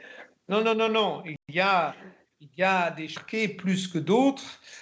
Il y a peut-être un coefficient entre euh, longueur de film, l'importance du rôle et euh, ce, qui, ce qui, qui, ressort pour moi. Je ne peux, pas, je peux, pas, je peux pas dire au niveau euh, succès ou argent, mais, mais où, où, tout a été parfait à un point qui est inhumain. Je veux dire, c'est pas normal. Et ça, mm. c'était la rencontre avec Tarantino, parce que mm. euh, déjà où je faisais, mais je l'ai suffisamment dit. Euh, je, je, je, voulais le rôle principal, je ne l'ai pas eu. Il m'a donné cette consolation, je n'ai pas voulu. Je suis parti. Trois semaines après, il va me chercher. Il me convainc de le faire quand même. Il me promet, il me promet une super scène je me suis dit, oui, je vais me faire avoir. Et ensuite, je ne me suis pas fait avoir. Il, a, il, il, s'est donné sept jours pour. Et les résultats étaient meilleurs, du meilleur que je m'imaginais. Parce qu'il a rajouté cette musique. Et donc, du coup, cette, cette, scène est devenue un peu emblématique du film tout court. Ça a été le trailer du, du, du, du, euh, on parle un des trailers du film euh, mm. euh, et ça m'a ouvert les portes de, de. J'ai appris beaucoup au niveau humain, la manière dont il traite l'équipe avec respect, dont il motive l'équipe, il, il, dépense en champagne, en bouffe, on est très très bien logé, on fait des fêtes tout le temps, on va au restaurant tout le temps.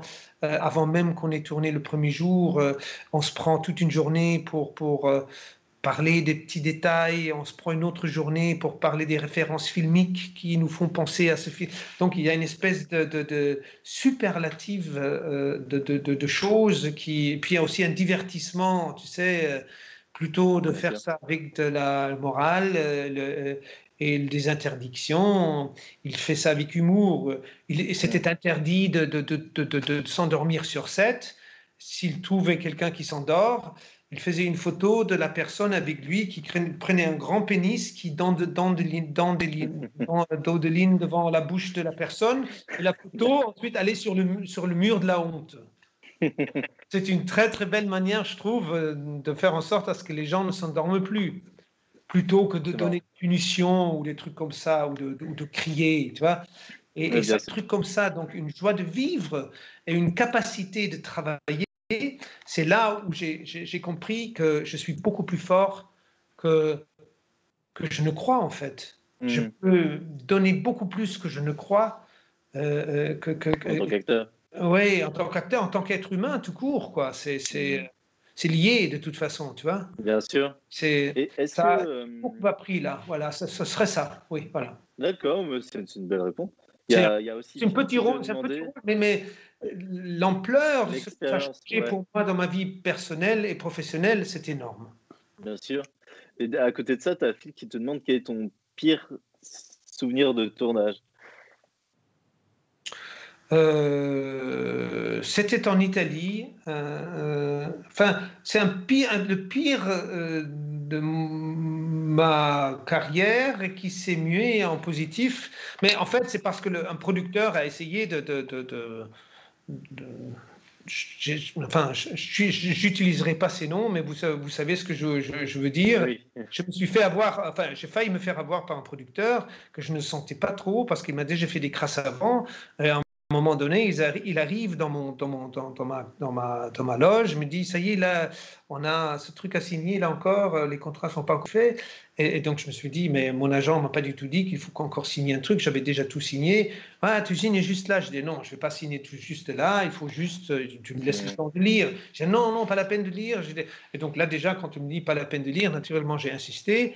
J'ai lu et naturellement, euh, c'était bidon, quoi. Donc, donc euh, je l'ai défoncé devant tout le monde parce que c'était une grosse saloperie et ça crée ça a créé un bien sûr. J'aime pas, j'aime pas quoi. J'aime pas la malhonnêteté quoi. Tu vois, c'est. Tu peux discuter, tu peux même rediscuter des contrats si tu veux, mais mais mais, mais ça, ça a été.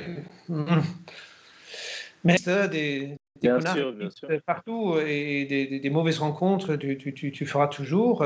Je pense que tu peux changer la manière de réagir à ça. Donc ça, ça, ça me fait moins mal maintenant parce que je, je, je sais me protéger, tu vois tu le prendrais euh, avec moins d'agressivité peut-être euh, maintenant. Quoi.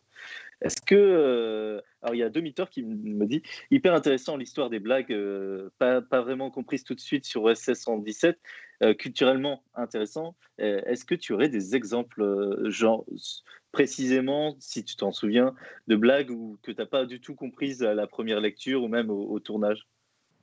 Bah, Il y a les références, par exemple, tu te tais ou je te tais avec euh, mon, mon, acolyte que je, mm. qui, qui, ouvre toujours sa gueule. Je ne veux pas qu'il parle, mais euh, Tu te tais ou je te tais, c'est en fait une citation d'un autre film. Je crois que c'est La Grande Vadrouille. D'ailleurs, il y en a deux, mm. La Grande Vadrouille. Euh, cette histoire de Herman aussi, mon, mon, mon grand ami Herman, ça doit oui c'est aussi sorti d'un contexte d'un autre film, tu vois. généralement, c'est des références à d'autres films. Oui, oui, bien sûr. Il a, il a, beaucoup fait ça. Et, et euh, ouais, en lisant, est-ce que tu as, as, été surpris un peu sur ce script-là, justement? Sur OSS Ouais, ah, ouais. Complètement. Parce que c'est complètement écervelé que tu te dis, mais c'est con. ça doit être con. C'est n'importe quoi. Je veux dire, entre le génial et le n'importe quoi, euh, parfois, c'est très, très étroit, tu vois. Et, Bien sûr. Mais après, après tu, veux dire, tu lis ça tel quel, tu te dis, c'est n'importe quoi. Et ensuite, tu vas, tu vas voir justement le grand détournement, ça, ça s'appelle, non? Mmh, mmh, Bien sûr, oui. Là, tu là, ça fait des clics et tu as, tu as, tu as ça enlève un filtre ou ça rajoute un filtre qui te permet une lecture où tu vois la génialité potentielle.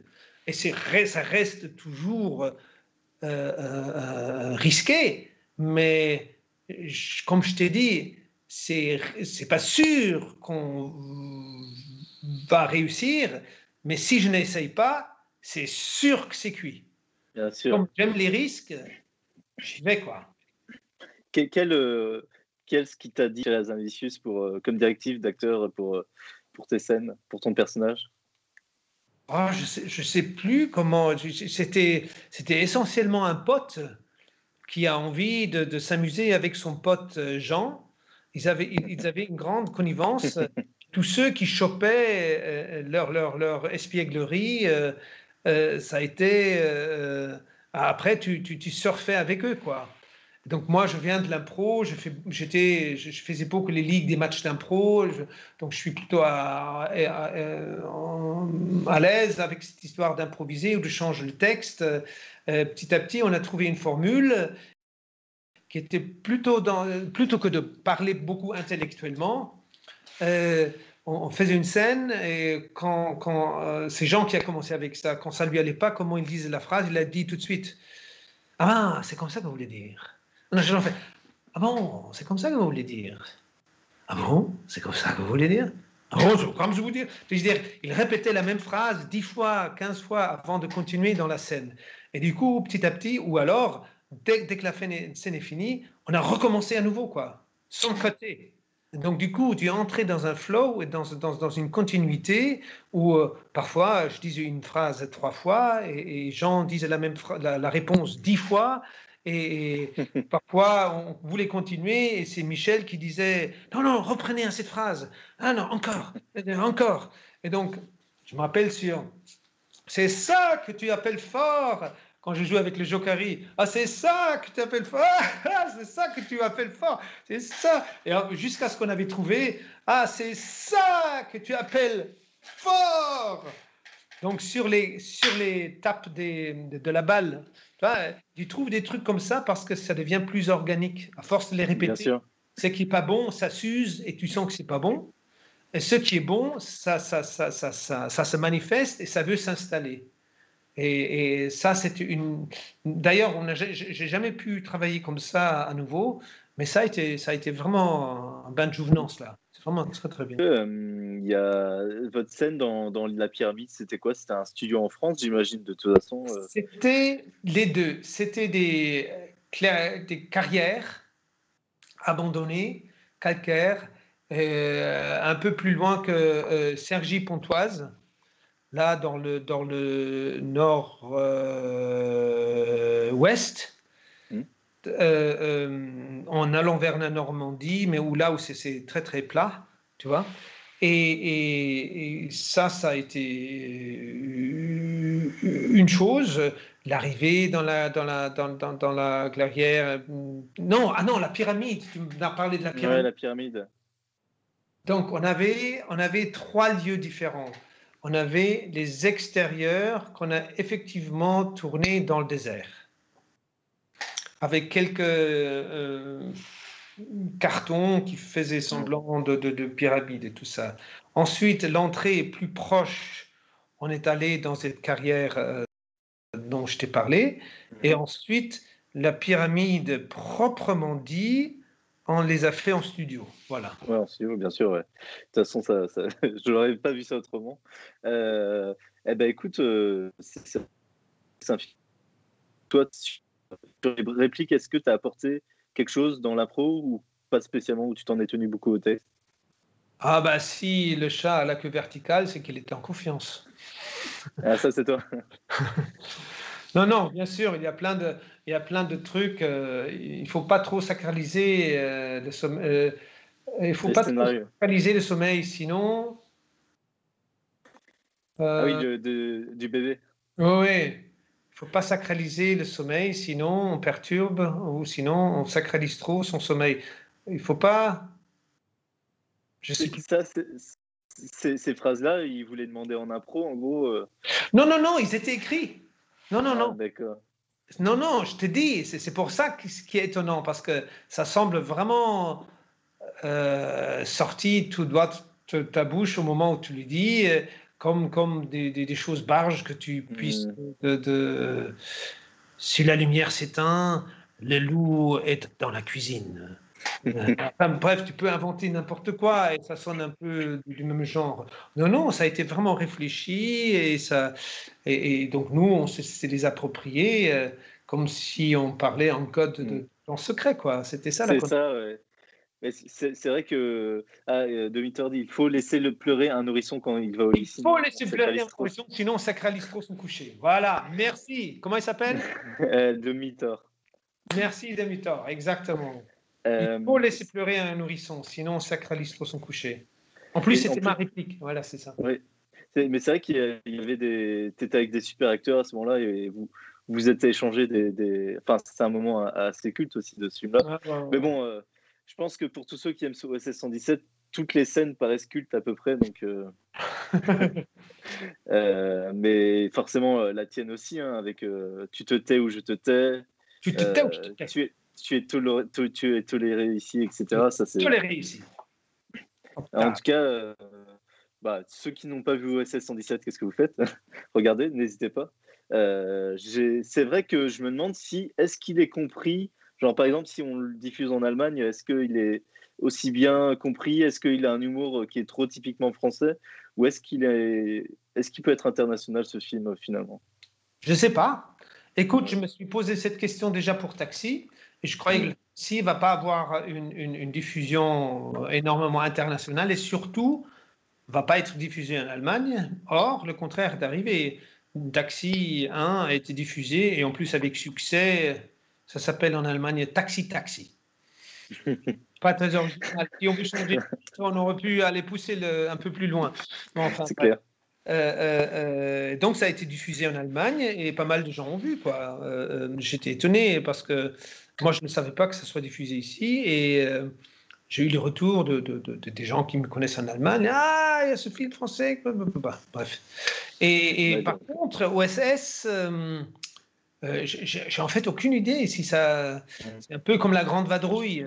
Tu vois, c'est un peu une, une c'est très franco-français euh, peut-être les Québécois, il faudrait faire un test avec les Québécois s'ils accrochent à ce genre d'humour. Hmm. Moi, pour ma part, je crois que c'est extrêmement francophone, euh, français, très français. Ça se critique soi-même, c'est très dans la critique de. Mais parce que ça, joue sur les codes des Français. Donc, euh, comment veux-tu que les Italiens apprécient au même titre puisqu'ils ne connaissent pas les codes? Bien sûr, oui, bien sûr. Après, il y a des petites blagues qui peuvent passer, euh, je pense, pour euh, tout Européen, comme quand il dit euh, bref, sécuriser, sécuriser le Proche-Orient, pas de problème. il y a par exemple un comique italien qui s'appelle Toto, qui est un héros national et qui a un humour, mais qui fait pli en quatre n'importe quel Italien qui, qui, va le voir. Tu diffuses ces photos, ces, films ici, les gens se disent. Hmm, Ouais. Toto n'est pas aussi connu euh, en France pour les gens, effectivement. Ah, c'est donc. Casino Royale, donc tu as joué un méchant dans un James Bond, euh, ce qui est pas rien. Je pense que là, quand tu voyages à l'international, ça peut être un des rôles pour lequel on te reconnaît. Euh, d'autant plus que tu as un petit rôle, mais qui est très important dans ce film-là. Puisque oui, celui qui... Non, on ne me connaît pas forcément parce qu'au niveau physionomie, j'ai été trop proche à Daniel Craig et donc du coup, on a tout fait pour, euh, pour me rendre un peu plus caché. Donc, on m'a enfoncé un grand chapeau sur la tête, on m'a mis des lunettes et en plus, j'ai un, un, œil caché. Donc, pour cacher un peu cette même physionomie très charnue. Euh, parce que bien sûr, on ne va pas le faire sur James Bond. Donc, euh, euh, oui, mais. mais, mais tu as la lunette aussi. oui, oui, oui. Mais des gens me reconnaissent moins que dans d'autres films parce que je suis plus caché. Par contre, tout le monde, quand je dis, mais c'est le dernier dans, à Venise euh, avec le chapeau et qui. Ah Quand la maison s'écroule. Et, donc, oh oui, ça a été finalement un, un long travail. C'est un petit rôle, c'est le dernier des méchants mais j'ai été dessus quand même cette semaine. Hein. De, quand même cette semaine. Et puis, euh, tu disais qu'il y avait une grosse préparation physique du coup pour ces, scènes-là.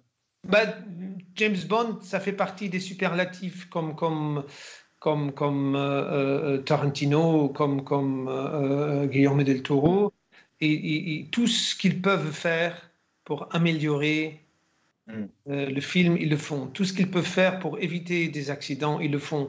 Et donc là, le James Bond, en plus, il y a le budget derrière parce qu'ils savent que c'est une grosse machine afrique. Et donc, du coup, ils ne laissent rien au hasard. J'avais, j'avais 18 euh, imperméables. Ah oui. le même, le même. Hein.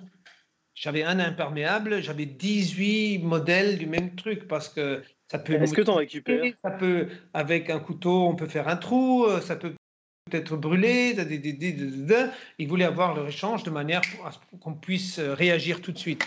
J'avais de l'entraînement de combat sous l'eau, j'avais des entraînements avec des armes à feu, j'avais des entraînements physiques pour tomber, prendre des coups. Euh, j'avais toutes les tous les entraînements possibles quoi et, d'une manière intense quoi je peux te dire là par exemple pour te dire euh, alors que j'avais mon brevet j'ai mon brevet de plongeur donc a priori expérimenté pour les choses qu'on devait faire sous l'eau, un, petit peu de compas sous l'eau, et ensuite il était censé me tuer sous l'eau, tu vois. Euh, ils m'ont quand même fait venir à Londres pendant dix jours, un 5 étoiles, et chaque jour, un chauffeur m'a pris pour aller dans les Pinewood Studios, où j'ai travaillé toute la journée, dans le bassin, sous l'eau, des, des, techniques de, de, de, de, respiration, de maniement d'armes, comment trouver le masque, quelles choses éviter, quelles choses faire, comment. Enfin bref. Euh. Tu avais un coach spécialisé là-dedans Oui, ouais, ouais, ouais, j'avais un coach spécial pour les trucs sous l'eau, j'avais un coach spécial pour les armes, j'avais un coach spécial pour le bodywork, j'avais un coach spécial pour quoi encore? Pour les chevaux? Non, ça c'était un autre film.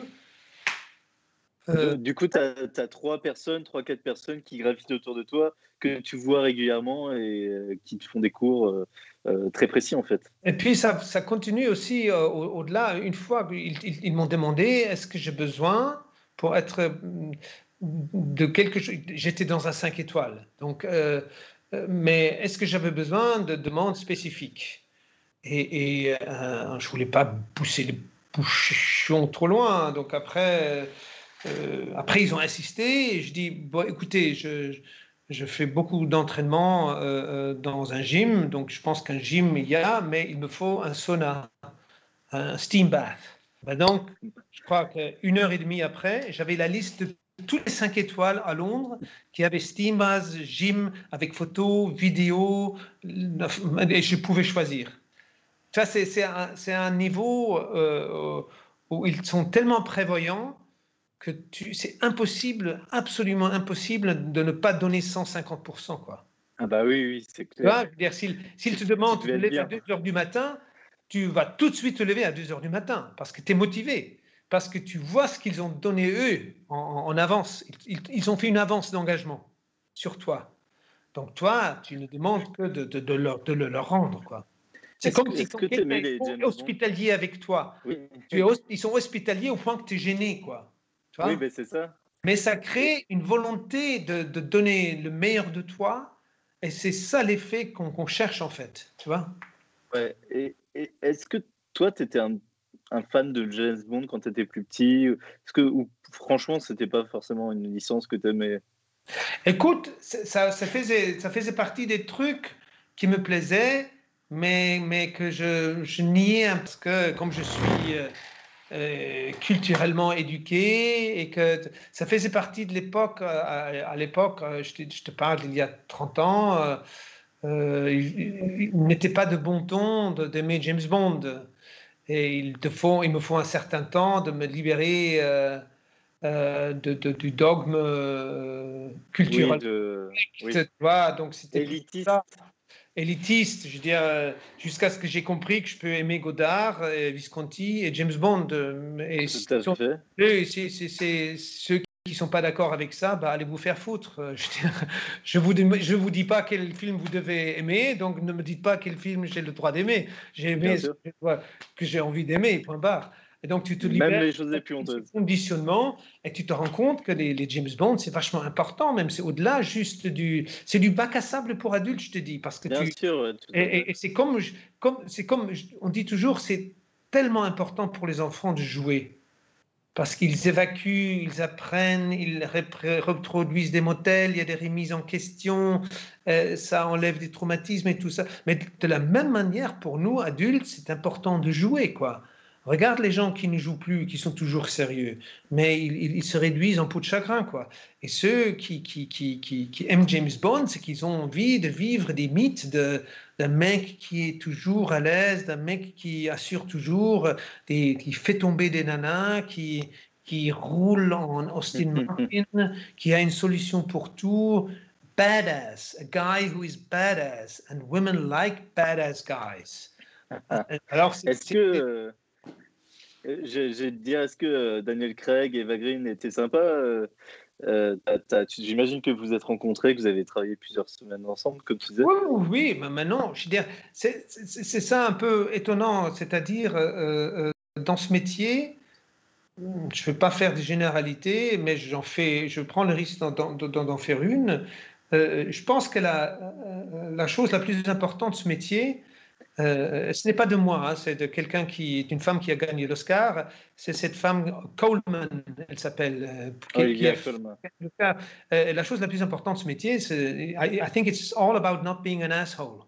Hmm. dire, soit, soit, soit cultivé, soit ait du respect pour les autres, be a team. euh, être, être, être correct, quoi. Tu n'as pas besoin d'aimer, de donner des bisous à tout le monde, mais sois correct, quoi. Je veux dire, même si tu es de mauvaise humeur, mais qu'est-ce qu'ils ont à faire avec ta mauvaise humeur? Je veux dire, Ils sont pas là pour reprendre tous tout, tes trucs dans, dans, leur tronche, quoi. Je veux dire, not being an asshole, c'est en fait de comprendre qu'on est tous dans le même bateau, quoi. Qu'on est, est, là pour faire un travail ensemble, et moi, je peux pas le faire sans toi, et toi, tu ne peux pas le faire sans moi. Et le mieux je te traite, le mieux tu travailles, et le mieux tu me traites, le mieux je travaille. Mais ça va dans les deux sens. Et donc, ça enlève la vraie gentillesse, ça fait disparaître l'hierarchie, le statut, tu vois.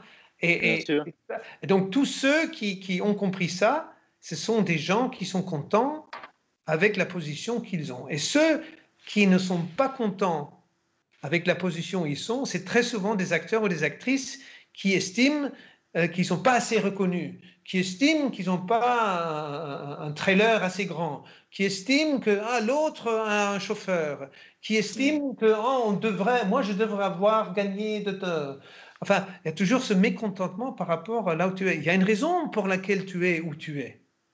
Et si tu veux être ailleurs, c'est pas avec le mécontentement que tu vas le changer. Et donc, pour te dire, oui, euh, Eva et, Daniel, euh, ils étaient complètement team players à la fin de chaque, de chaque jour. Euh, peut-être pas chaque jour, mais à la fin, très souvent, on se trouvait devant nos trailers. on avait un petit village à boire nos bières ensemble, à, échanger. Tu sais, c'est comme à la fin de la journée, autour d'un pub, avec des potes. Voilà, la bien sûr, bien sûr. Et, ça, c'est quelque chose de très agréable parce que tu, tu, tu redescends un peu sur terre, quoi. C'est euh, parce que il y a un autre mec qui boit un coup et après il rentre, quoi. Tu vois parce que en plus, euh, quand tu es acteur, tu es souvent justement euh, soumis à la sacralisation par autrui. tu as souvent les gens qui, qui, qui envoient, enfin, qui, qui, qui même sur les tournages, qui qui traitent euh, les, certaines grosses stars comme des, dieux. Et je pense que ça monte aussi un peu à la tête euh, de, certaines personnes. Ouais, mais on, est, on est exposé, l'argent fait monter mm. toutes choses à la tête qui sont pas bons pour la tête. Et ce métier, euh, c'est au niveau de la, de la, reconnaissance et, mm. l'adoration démesurée. Tu vois, c'est cette histoire-là. On reçoit tellement de, de, de compliments euh, c'est proportionnel au nombre de personnes qui voient le produit. Alors que c'est pas parce que 10 personnes disent tu es superbe que ça vaut moins que quand c'est un million. Tu vois, c'est bien sûr, bien sûr. Ça fausse un peu le jeu. Il faut faire vachement faire, il faut vachement faire gaffe à ça, quoi. Oui, bien sûr.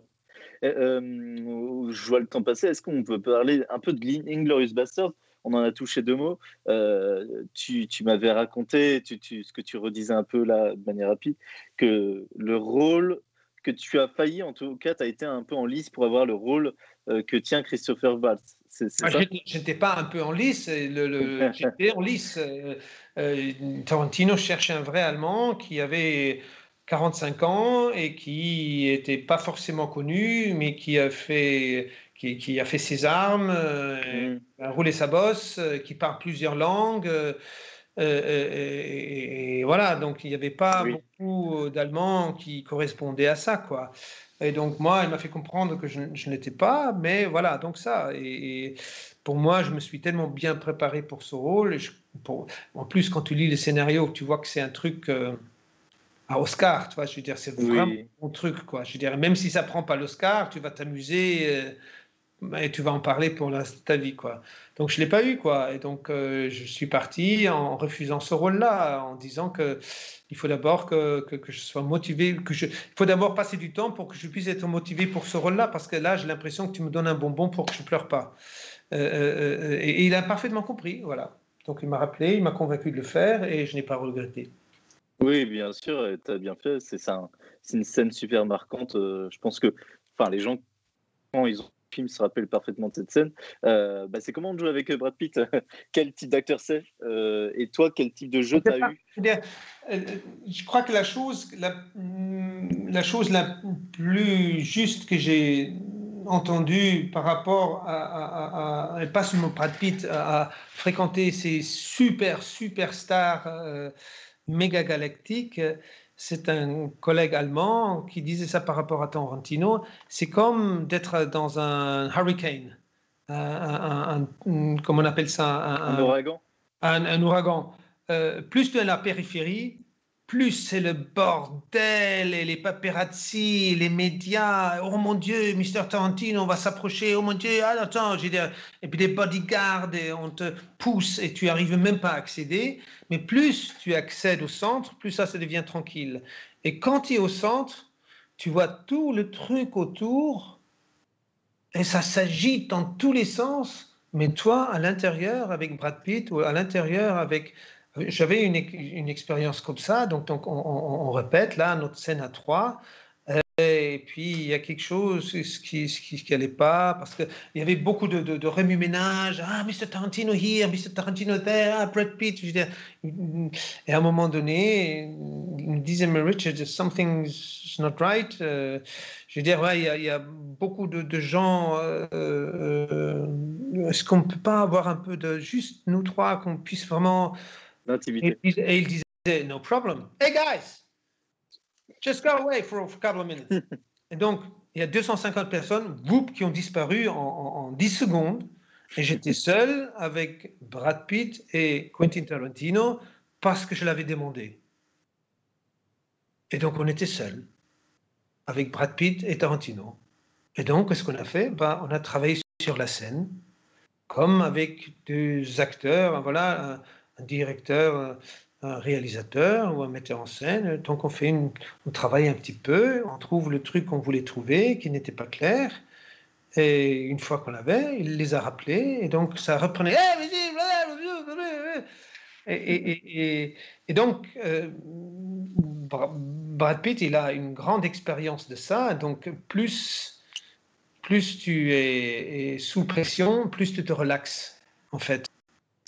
C'est en fait une chose que je me suis appropriée aussi euh, maintenant avec l'expérience. Je ne suis pas une méga star, mais, mais euh, suffisamment dans le showbiz pour que j'ai besoin de l'avoir aussi, parce que sinon tu te fais bouffer par toute cette, cette, excitation autour de toi qui ne sert pas ton propos. Ton propos est d'être essentiellement connecté avec ton travail et ton personnage et l'histoire que tu vas raconter.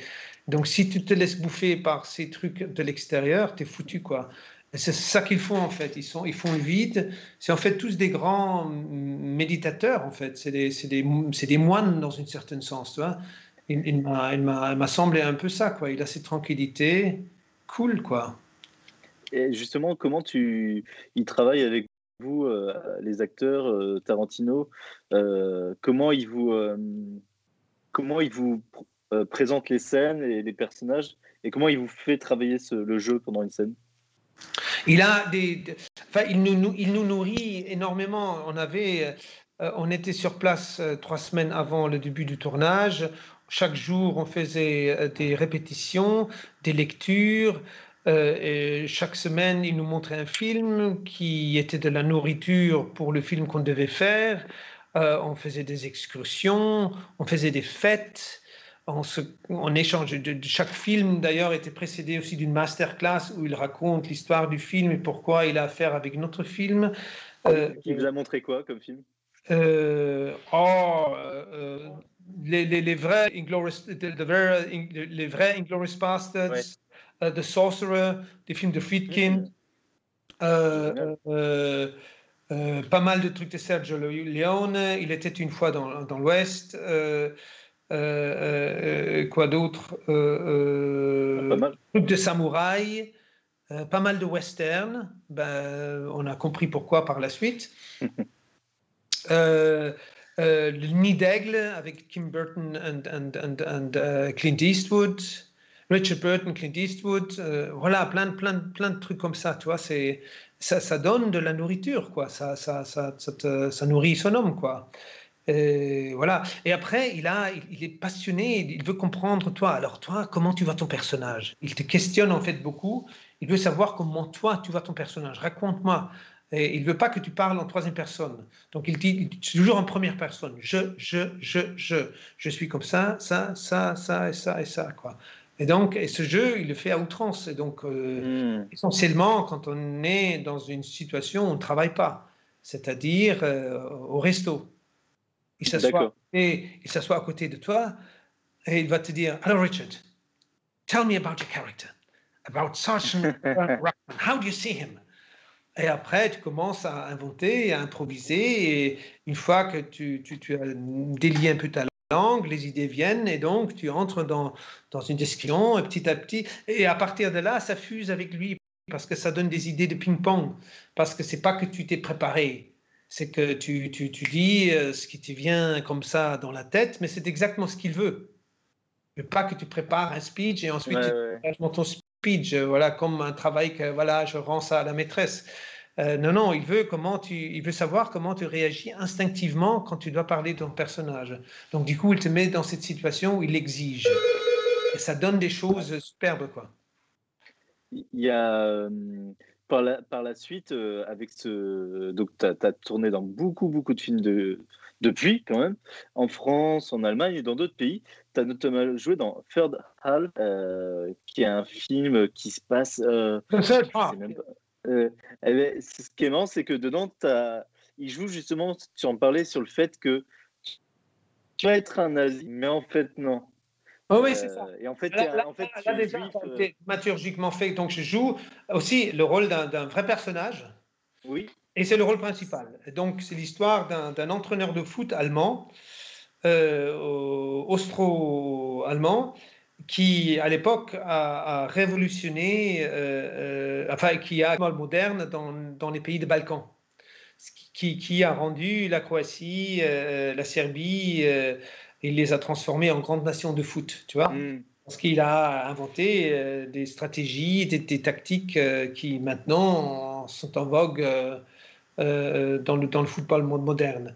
Et, euh, plus les nazis avançaient, plus ils reculaient. Et donc, il, il, a fini par se trouver en Macédoine à entraîner cette équipe de, de Skopje qui, était en train de, perdre tout. Et il a remonté euh, ce, cette, équipe pour gagner le championnat. Et, il y a une autre équipe qui était l'équipe officielle, officiellement soutenue par les nazis et les, extrémistes de droit. Ils voyaient ça d'un mauvais œil parce qu'ils utilisent le football comme propagande. Et donc, ils ont forcé mon, mon équipe de perdre. Et nous, on n'a pas se laissé faire, on ne voulait pas perdre. Donc, du coup, bien qu'on ait été mis, on, on était mis sous la botte de devoir perdre, on ne l'a pas fait pendant le, pendant le match. Pendant le match. Donc, suite à ça, puisqu'on n'était pas obéissant, ils voulaient me zigouiller.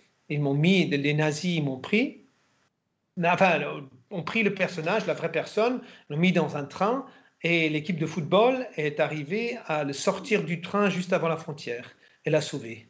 Donc ça, c'était la base euh, pour écrire euh, l'histoire de ce film. Voilà. Et c'est un film, macédonien, ce qui est, un film macédonien. rare. Euh, le grand film macédonien en, je ne sais plus quand on l'a fait. 2012, je 2012 en 2012 et qui était le candidat aux Oscars pour la Macédoine. C'est chaque, chaque, donc, donc si Macédoine, a le droit d'envoyer un candidat. Après, s'il a la nomination ou non, c'est une autre question. Mais voilà, c'était le candidat aux Oscars pour, pour, pour la Macédoine euh, en, 2012. il est vraiment sympa ce film et puis euh, je, je, conseille aussi. C'est vrai qu'il est moins vu. J'ai vu un film qui était vraiment pas terrible. J'ai vu Company of Heroes. Euh, Company of Heroes, yeah. Là, ça fait. Là, c'est. Il faut juste que je ferme. vas-y, vas-y, bien sûr. Company of Heroes, pour les gens, c'est un film, je crois que c'est. Je suis même pas sûr qu'il ait une sortie ciné. C'est un, un, film de guerre avec Oui, Company of Heroes, ça c'est le typique film que je n'ai pas envie de faire. C'est en fait un film euh, commercial qui, qui, qui, chevauche un peu sur la vague des, euh, les Américains, c'est des soldats valeureux. Oui, oui, mm. valeureux. Valeureux, et les Allemands, c'est tous des, monstres, et boum, boum, bang, bang. Euh, bon, je me suis laissé convaincre par le, le, le, un producteur qui, qui, avec lequel j'étais dans des dans, impliqué dans d'autres projets. Et puis j'avais un réalisateur suisse, allemand, qui, qui, est très connu aux États-Unis, qui habite à Los Angeles, qui m'a prié de lui faire ce, ce, ce, euh, ce, coup de pouce là. Et, euh, il y avait surtout des acteurs, euh, il y avait Tim Sizemore, il y avait des acteurs de, qui, qui, qui, qui, sont des vrais acteurs, je veux dire, que j'estime. Oui, bien sûr, bien sûr. Il y avait aussi. Jürgen Prochtow. Il y a Jürgen Prochnow, il y a Tim Sizemore. Il n'y avait pas des. Et puis quelques acteurs anglais que j'avais déjà vus dans d'autres films de Ken Loach et tout ça. Donc. Euh, on était bien. Donc, on a fait ce film, on a très vite compris que voilà, c'est des clichés enchaînés les uns après les autres. Mais après, tu fais ça comme un exercice de style. Tu, oui, oui. Tu n'offres pas plus que ça parce que tu sais très bien que tu ne vas pas faire un film à Oscar. Tu fais un, tu fais un film qui ne va jamais sortir en salle et qui va être euh, euh, commercialisé tout de suite en DVD ou en streaming. Et puis, puis basta, quoi. C'est ça. Je, t'ai vu aussi dans La Grande Boucle, euh, où en fait, tu n'as pas un très grand rôle. En fait. Euh, ça, donc, c'est un film euh, de vélo français. sur, c'est ça, c'est un fait... vélo français. Écoute, je résume comme je veux. Et bon, bah, au final, j'ai regardé, mais tu sais, un tout petit rôle. Je ne sais pas si j'ai bien fait, mais je te dis, je, je, rends service et, et, et souvent, j'ai dit oui, enfin, j'ai dit oui souvent à ces petits trucs pour servir euh, la cause. Voilà. J'ai un peu parce que tu te perds un petit peu dans ce genre de truc où euh, pour toi, tu ne sors pas grandi de ça. Tu vois, c'est. Bah oui, oui, oui. Donc, Trop court comme scène à jouer. Et donc là, je veux dire, depuis que je ne le fais plus, je vois à quel point je grandis, quoi. Parce que tout simplement, quand, quand, quand je n'ai, quand j'apprends rien, euh, euh quand c'est pas oui, que, artistiquement, bah, c'est assez simple, je ne le fais pas. quoi. Oui, oui, bien sûr. Bah, donc, on t'a vu dans euh, euh, la Estrada 47, enfin, Road euh, 47. Ça, ça c'est euh, un vrai fais... à défendre, tu vois, tu, tu racontes oui, oui, tu fais un soldat qui des soldats brésiliens. Personne ne connaît cette histoire qui avait quand même, je crois, entre 5000 et 8000 soldats brésiliens qui étaient engagés dans la guerre contre les nazis en Italie. Qui sait ça? Personne. Même les Brésiliens ne le savent. Les Brésiliens, tu vois. Et, voilà, donc euh, ça, ça, a donné, euh, ça a donné ça. Et donc, je me suis très, très bien entendu avec Vicente Ferras. Et, donc, on fait cette aventure et puis couronné de succès. Donc, donc j'étais très content de cette aventure-là. Tu as trouvé Luc Besson pour, euh, pour le rôle de The Wolf dans un, petit film euh, alors qui, est un peu bien, mais qui est sympa à regarder quand même, avec Kevin Costner, qui s'appelle Three Days to Kill. Three Days to Kill. En plus, en plus, avec Thomas Lemarquis, qui est quelqu'un quand même d'adorable humainement. Ah je ne sais pas si tu as joué des scènes avec lui. Ah, mais Thomas, on, se connaît, on ne se lâche plus depuis. Hein. C'est un très grand ami, Tom, Thomas Lemarquis. Euh, c'est une personne merveilleuse. Oui, bien sûr. Un être humain superbe et, physiquement, il apporte quelque chose de, très particulier, de très étrange. Enfin, tu peux le mettre dans tous les films de elf ou de, de, de, oui. ou de, de, suspense ou de, de, féerique. Enfin, il a quelque chose d'ésotérique qui est superbe. Voilà. Totalement. Euh, c'est une personne euh, adorable pour le coup. et le euh, film a fait une, a fait une carrière superbe. Il n'a pas, il n'arrête pas d'être programmé. Je ne veux pas dire par là qu'il gagne des, des, des, prix, mais il est régulièrement et très souvent mm, mm, programmé. Et, et, au niveau des il, il, fait des ventes superbes. Enfin, il faut dire que Kevin est quand même un sacré acteur. Hein. Il a une humanité, il apporte une humanité à ces personnages qui, ah, ça, tu, tu, tu fonds, quoi. C'est... Je peux comprendre pourquoi les femmes l'adorent et ils trouvent super sexy. Moi, je le trouve, mais d'une élégance. Euh, tu vois, c'est, il, il, a quelque chose de James Bondishien, tu vois. C'est, il, bien sûr, bien sûr. Bon, tu vois, c'est, il a cette classe. Euh, et c'est pas arrogant, pas arrogant du tout, tu vois, c'est superbe, quoi. Et puis il a réalisé de très bons films aussi d'un autre côté en, tant que réalisateur. Bah, ça doit être une cool expérience. Ça, il me semble que ça a été tourné dans les nouveaux studios. Tu me dis si je dis une bêtise. Hein, dans les nouveaux studios à l'époque de Luc Besson. C'est ça. dans la cité des, cinémas à Saint-Denis là-haut.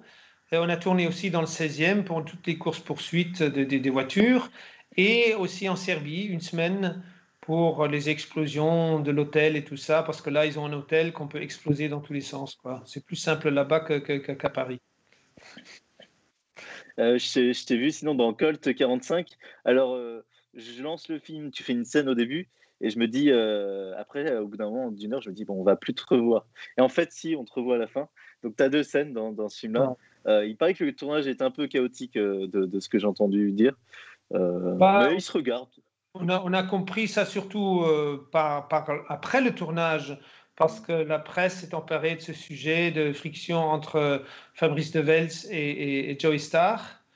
Euh, c'est vrai que Joey n'était pas le plus communicatif euh, sur le tournage, euh, mais bon, euh, tu t'attends pas à avoir un, un, nounours quand tu engages Joey Star non plus. Tu vois, c'est.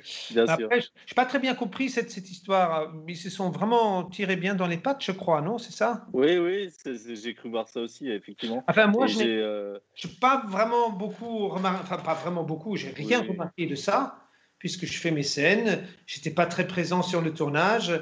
J'avais surtout, euh, j'avais surtout apprécié ma, mes retrouvailles avec Gérard Lanvin, avec lequel j'ai beaucoup euh, tourné sur euh, le film d'Éric Rochant. Et je, l'ai beaucoup apprécié, euh, j'ai toujours apprécié, euh, mais c'est surtout qui m'a impressionné, c'est que lui, il venait, et je disais, ah, c'est toi, euh, j'aime beaucoup ce que tu fais. Et donc, il m'a sorti des films qu'il a vus, et il a aimé mon travail et tout ça. Donc, je me suis dit, putain, il y a Gérard tu te donnes des compliments à toi, je veux dire, le monde à l'envers, quoi. Tu vois, c'est. C'était, donc pour moi le tournage ça s'est très bien passé d'autant que j'avais quoi trois jours quoi c'est, tout. Et là, c'est vraiment un peu un film de commande, etc. Mais c'est un réalisateur qui, a fait des choses euh, vraiment cool en Belgique. Euh, je sais pas si tu avais vu un peu d'ailleurs euh, ce qu'il a fait, Vignane. Euh, il, a fait, il a fait vraiment des films assez particuliers. Quoi. donc, je, t'invite à découvrir. Si, si tu n'as jamais vu du coup de film. non. T'as jamais... Non. Ok, ok. Je t'ai vu dans Tiens ta droite, Tiens-toi droite, où tu as un un petit héros, et aussi dans un séminaire mortel, qui est une comédie allemande. Et en le regardant, un séminaire mortel, euh, c'est Out of the Box, hein, je crois le nom. Euh. Out of the Box. Ah oui, oui. Philippe oui, oui c'est ça. je me suis dit, c'est vraiment comédie purement allemande. Euh, j'avais l'impression de voir vraiment de l'humour allemand en action. Est-ce que tu me confirmes ça ou... Bah, c'est à toi de me dire, puisque c'est peut-être tu es en meilleure posture de comprendre si, si, si, tu suis cet humour ou si tu ne le suis pas. Ouais, ouais, bah, il me semble. Hein, euh, en tout cas, il, a très bien fonctionné en Allemagne. Ouais. ça m'a même étonné qu'il sorte en version française euh, sur une chaîne française. Quoi. Je ne vois pas trop le, propos tu vois, de, ça. Quoi. C'est, bah, écoute, ça fonctionne bien. Euh, en plus, il y a l'excellent Hans Gisler. je ne sais jamais dire bien les noms, hein, je suis désolé. Euh, qui est un super acteur aussi. Et d'ailleurs, on n'en a pas parlé. Ton, ton, la personne qui t'a succédé dans SS 117, c'est aussi un très grand acteur, c'est Rudiger Vogler. Oui, oui, oui. Euh, as, vu son, tu as vu OSS 117 2, tu as vu ah, ton successeur? Ah ouais, j'ai beaucoup aimé. T'en as pensé quoi? Ouais. Oh ouais, j'adore euh, Rudy Fugler. D'ailleurs, euh, en plus, on ne l'a pas vu depuis très longtemps, et donc de le voir pour une fois dans un truc français, parce qu'il n'est pas très présent en France, euh, ça m'a fait chaud au cœur, c'est superbe. C'est vrai que les, les, deux ont eu des petits rôles en France, parce que je, les associe vraiment, Hans Zischler et Rudiger Vogler, parce qu'ils ont tourné ensemble beaucoup dans les, dans les années 70 euh, avec euh, Wim Wenders. Euh, en tout cas, c'est deux grands acteurs, donc ça faisait plaisir aussi de le voir dedans. Et donc, ton rôle, il est, assez marrant.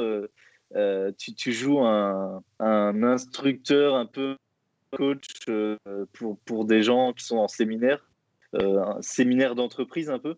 Et, et, voilà, je pense que ça devait être assez amusant à tourner. Ça a été, amusant parce que c'était essentiellement dehors, dans la nature. On doit leur faire sentir la dangerosité de la nature alors que tout est préparé. Quoi. Donc ça fait un peu voilà là, la nature, alors qu'on est à Center Park. Quoi. C'est, euh, euh, avec, des, avec des retournements de situation, bien sûr, parce qu'une faux, une fausse prise d'otage euh, se mue en vraie prise d'otage, et donc des, les ressorts classiques des comédies, quoi. Tu vois Bien sûr. Eh ben, moi, j'ai bien, plutôt bien aimé. Ouais. Bonne surprise. écoute, années depuis. Euh, alors là, je suis en train de, de, repenser à tout ce que tu as fait. Euh, moi, ce que j'ai vu de sympa aussi, il y avait deux dirigeantes. Alors, je, je, le titre français, c'est Antonia, euh, la chef d'orchestre. Ouais. une vraie. Une, bah, une des premières chefs d'orchestre femmes. ouais, c'est la première. Tu, joues un... C'est la première femme de. C'est la, la, la première chef d'orchestre femme au monde qui est, enfin, elle, se, dispute le titre avec quelqu'un d'autre. Bref, c'est une vraie histoire. Et, donc son itinéraire euh, dans un monde euh, dominé uniquement par les mâles, et comment elle se ferait son chemin parce que c'est sa passion. Et moi, je suis euh, son coach, le chef d'orchestre en vogue de l'époque. ou qui, qui l'aide à devenir chef d'orchestre. Donc, je, je, suis son prof, en fait. Voilà. Ouais, c'est ça, c'est la personne qui lui apprend un peu le métier euh, de chef d'orchestre. Euh, eh ben, écoute, dans tous ces films, un peu depuis, euh, j'ai passé vite, donc il y a aussi beaucoup de séries. à peu près Glorious Bastards. Qu'est-ce qui t'a marqué Est-ce qu'il y a un tournage et un film qui t'a particulièrement marqué que tu as envie de défendre et que je pourrais Enfin, je veux dire, c'est grosso modo maintenant, je veux dire, je passais un peu le, le, le, le temps où, euh, où, je, enfin, j'ai l'impression de, de, perdre un peu mon temps ou de le dissiper euh, pas très efficacement quand je fais un truc, petit truc par-ci, un petit truc par-là.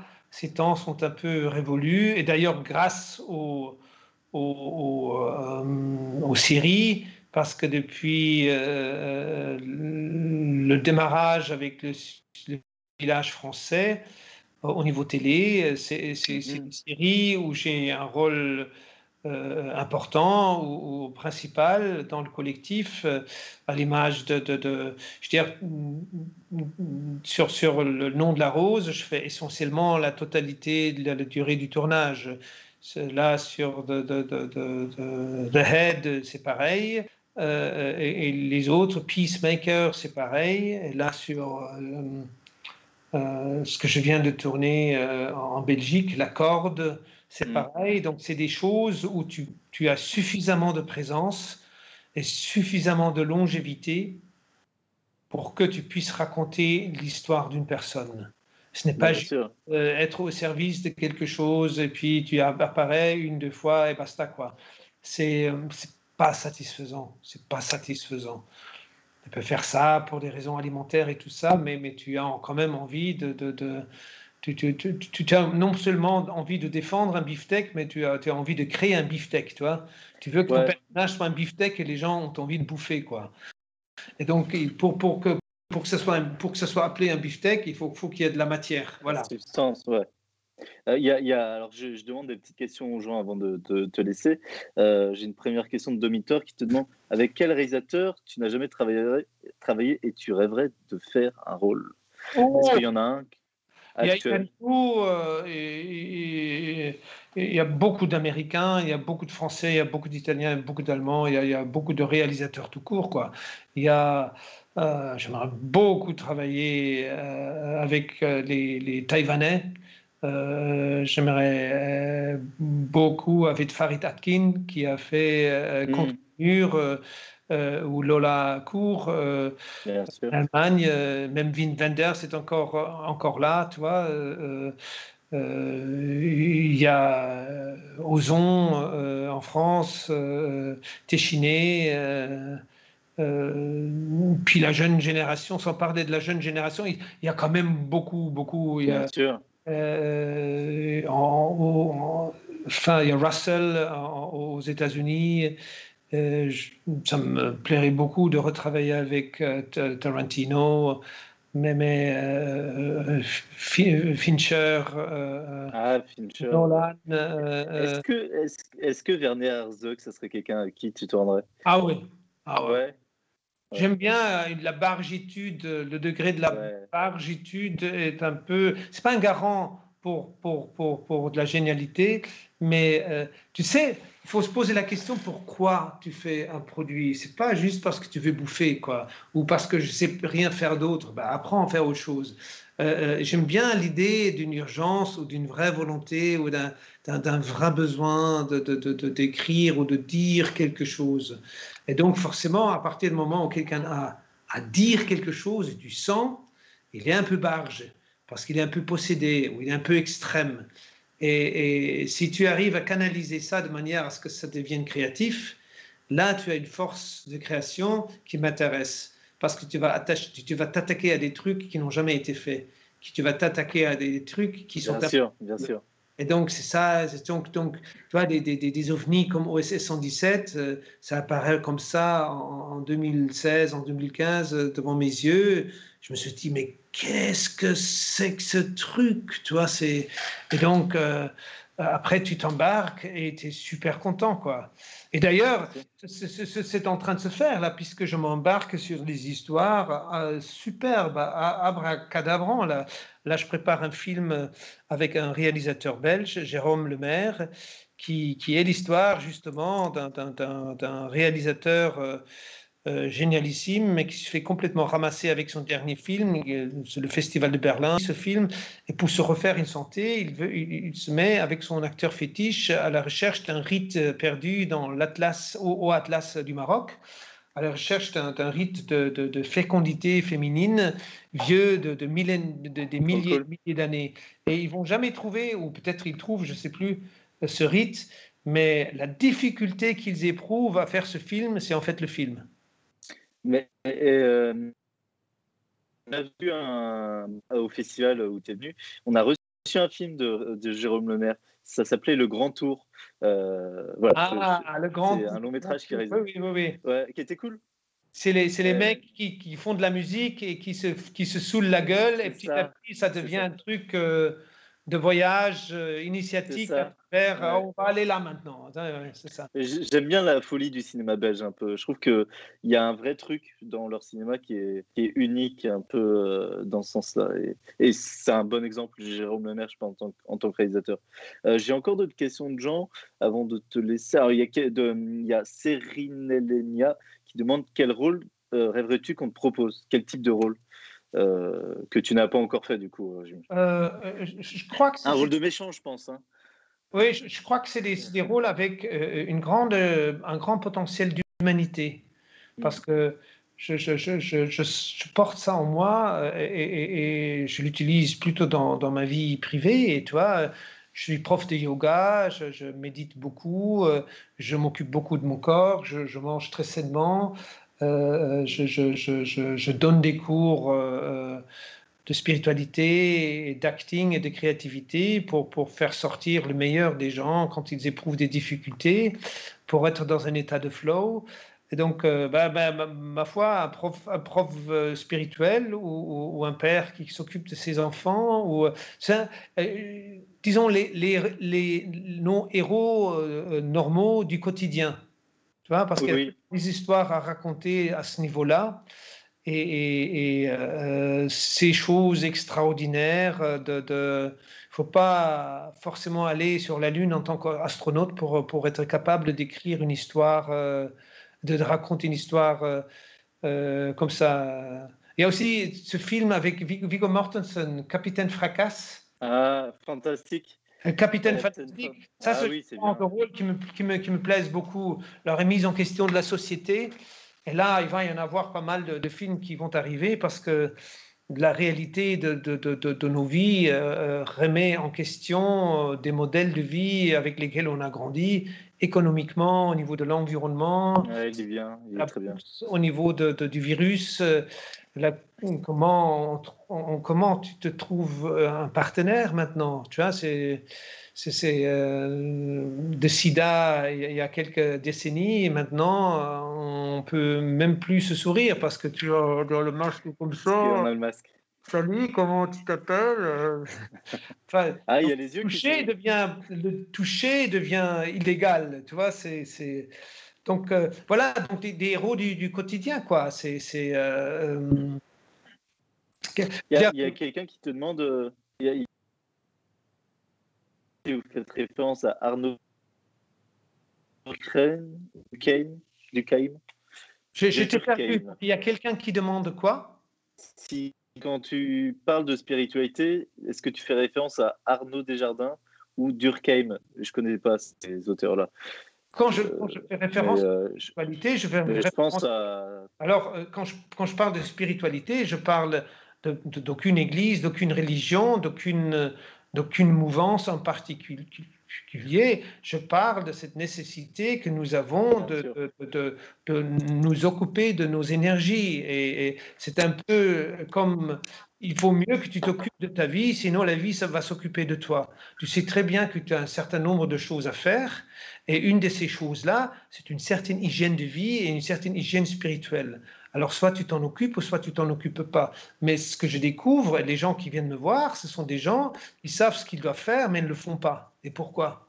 Pourquoi les gens qui... Et ça a à faire avec, un, quelque... ça, a à faire avec le fait que quelque chose n'est pas en équilibre en toi. Et à partir du moment où tu veux le rendre euh, en équilibre à l'intérieur de toi, pour que tu sois en harmonie, avec toi-même, déjà, forcément, ce sont des questions spirituelles, un travail spirituel qui t'attend. Soit il faut que tu te calmes, soit il faut que tu apprennes à, être en bon rapport avec ce que tu manges, parce que ce que tu manges, ce que tu penses, c'est ce que tu deviens. Donc si tu broies du noir tout le temps, c'est pas étonnant que tu deviens dépressif. Et je ne parle pas, je parle pas de, de, de, de produire juste de, la pensée positive alors que tu ne l'as pas. Il ne s'agit pas de ça. Il s'agit d'une activité spirituelle qui te rend heureux. C'est comme allez, au début de ce, cette interview, je te disais, euh, Marie Trintignant, je dis, il faut que je sois heureuse pour bien travailler. Je pense qu'il faut être heureux pour, pour bien vivre. Pour bien vivre. Alors, la question qui s'ensuit, c'est qu'est-ce qui vous rend heureux? Et il faut le faire plus. Et si méditer vous rend heureux, ou si marcher dans le bois vous rend heureux, pourquoi vous ne le faites pas plus souvent, puisque ça vous rend heureux Et donc là est la difficulté. Et donc du coup, là, j'agis, mais également sur des personnes qui sont dans une activité créative. Donc très beaucoup d'artistes de, de, qui sont dans le spectacle vivant mais les, réalisateurs, des, musiciens, des auteurs, euh, des écrivains, tous ceux qui estiment avoir euh, une activité professionnelle créative. Voilà. Et euh, bah, merci beaucoup pour ta réponse. Et, je, me rappelle, je me rappelais bien de ce côté de toi qui est quand même très, très ouvert justement à la spiritualité et, et à tout ce qui est méditation et, et, ce qui est cocasse, on va dire, c'est que justement, par rapport à tes rôles de, de nazi qu'on t'a souvent donné, il y a toujours ce, hein, cette espèce de, tu vois, de dichotomie. Hein, et moi, ça, ça m'avait marqué un peu bah, quand tu étais venu au festival et, et, découvrir une belle. Mais je ne doutais pas qu'il y avait une belle personne derrière ça. Mais aussi une personne qui est, qui est vraiment intéressée euh, dans des choses euh, bah, de par la spiritualité en général, en fait. Euh, bah, merci beaucoup à toi, parce que ça fait quand même 2h30 et ça fait longtemps. Eh ben, je te souhaite une bonne soirée. C'est plus long interview de ma, de ma carrière. Je suis désolé, mais on a, on a parlé de beaucoup de choses. Eh ben, merci beaucoup. filmer, parce que les journalistes qui écrivent ensuite un article, ils se prennent encore plus de temps. Quoi. Oui, mais écoute, on, on, l'avait. Je ne m'attendais pas à ce que ça devienne si, si long, mais on avait. Moi non plus. Posé beaucoup de bonnes questions et donc du coup j'avais beaucoup de choses à, répondre donc du coup ça a pris le temps que ça a pris voilà. Eh ben, c'est ça, on a pris le temps qu'il fallait et puis euh, c'était très plaisant. Eh ben, merci beaucoup à toi et merci beaucoup aux gens qui étaient là. Et je t'enverrai le lien. À tout le monde. Merci d'avoir été là. Je ne sais pas qui, quand, où, mais euh, merci à tout le monde.